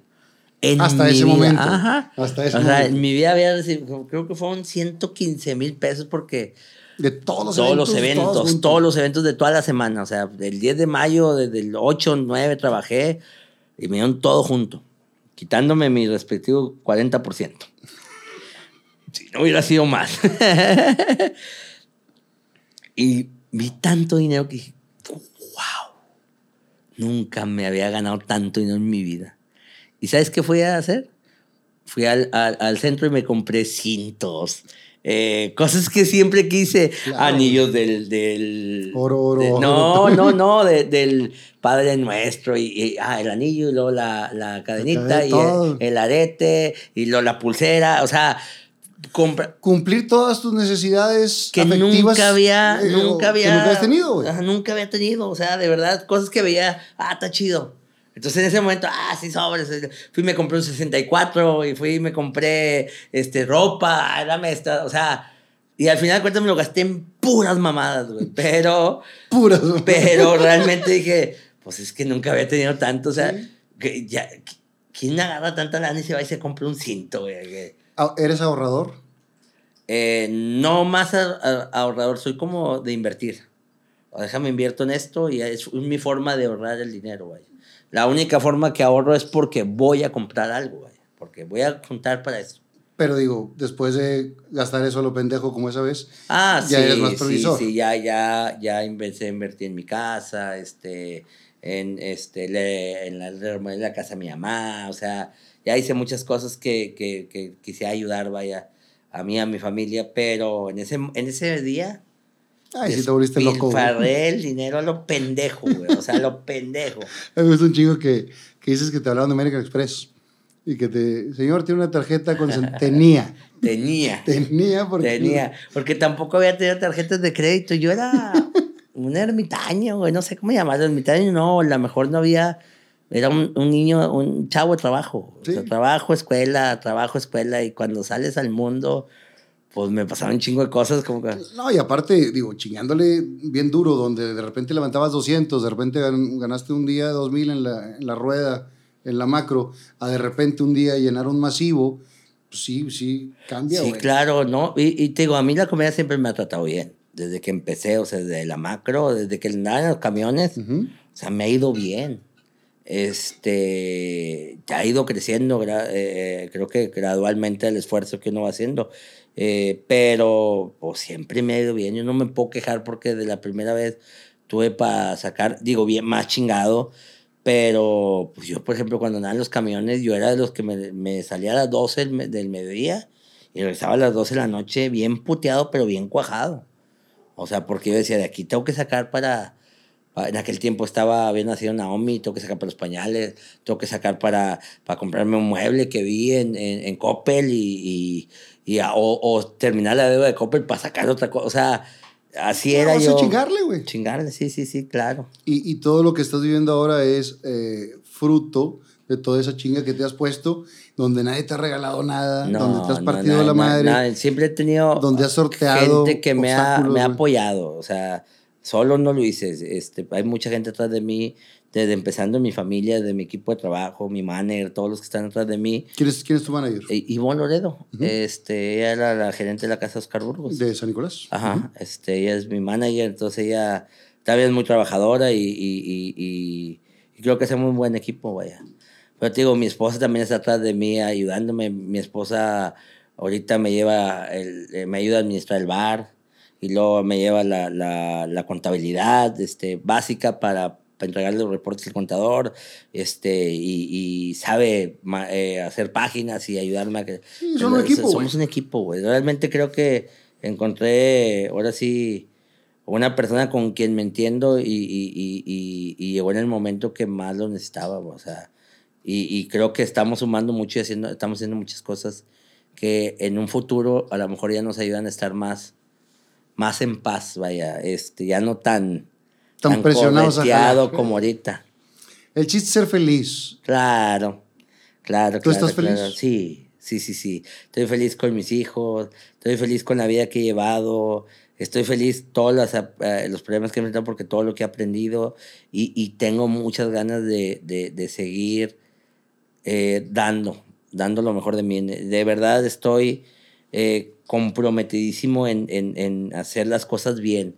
Eh, Ahorita estoy viendo cómo hacer los monos más eficientes. Sigo probando y, y no importa cuántas No te veces conformas. fracase, ¿no? Voy a hasta que lo logre, vaya, hasta que logre este, esas metas que tengo, ya voy a estar en Santa Paz. Ojalá Dios me dé vida y salud este, y, y todo vaya saliendo adelante, pero le voy a seguir echando ganas. Yo tengo unos regalos que te quiero compartir contigo. Ok. Tú has estado mucho tiempo en los camiones, en la macro, caminando, conoces la ciudad. Yo ya me tengo Y tú has visto estas bardas de acción poética por toda la ciudad, güey. Ah, sí. Y, y entonces, Armando Alanís, amigo He mío- visto más de Booster. Armando. Pinche Booster, raya, me tiene rayado hasta el baño de mi casa, el hijo de su pinche madre. Y si no fue, yo le puse Booster. No, no puede faltar aquí, ¿verdad? O sea, Armando Lanís, creador de Acción Poética y tu servilleta, te queremos regalar este. Y, y es de acuerdo, yo siempre le digo, va a venir tal. ok. Aquí Alan Saldaña, Fernando Sano presenta. Estas barditas las hace Gasolin y las pinta este güey. Y dice, eres pobre si no sonríes. Y esto va de acuerdo al monólogo o de tu show, Mi vida de pobre, güey. Que, que es el primero que hiciste en, en Netflix. Y, y esto es una realidad. Somos pobres cuando no reímos. Hay que reírnos de todas las cosas, de las cosas buenas y las malas. güey. Claro, claro, claro. Y entonces te quiero regalar esta. Y además, una playera de mi jefe para que la tengas de recuerdo. Muchas Eh, gracias. tú estabas chavillo cuando se murió, pero siempre trato de, de recordarlos.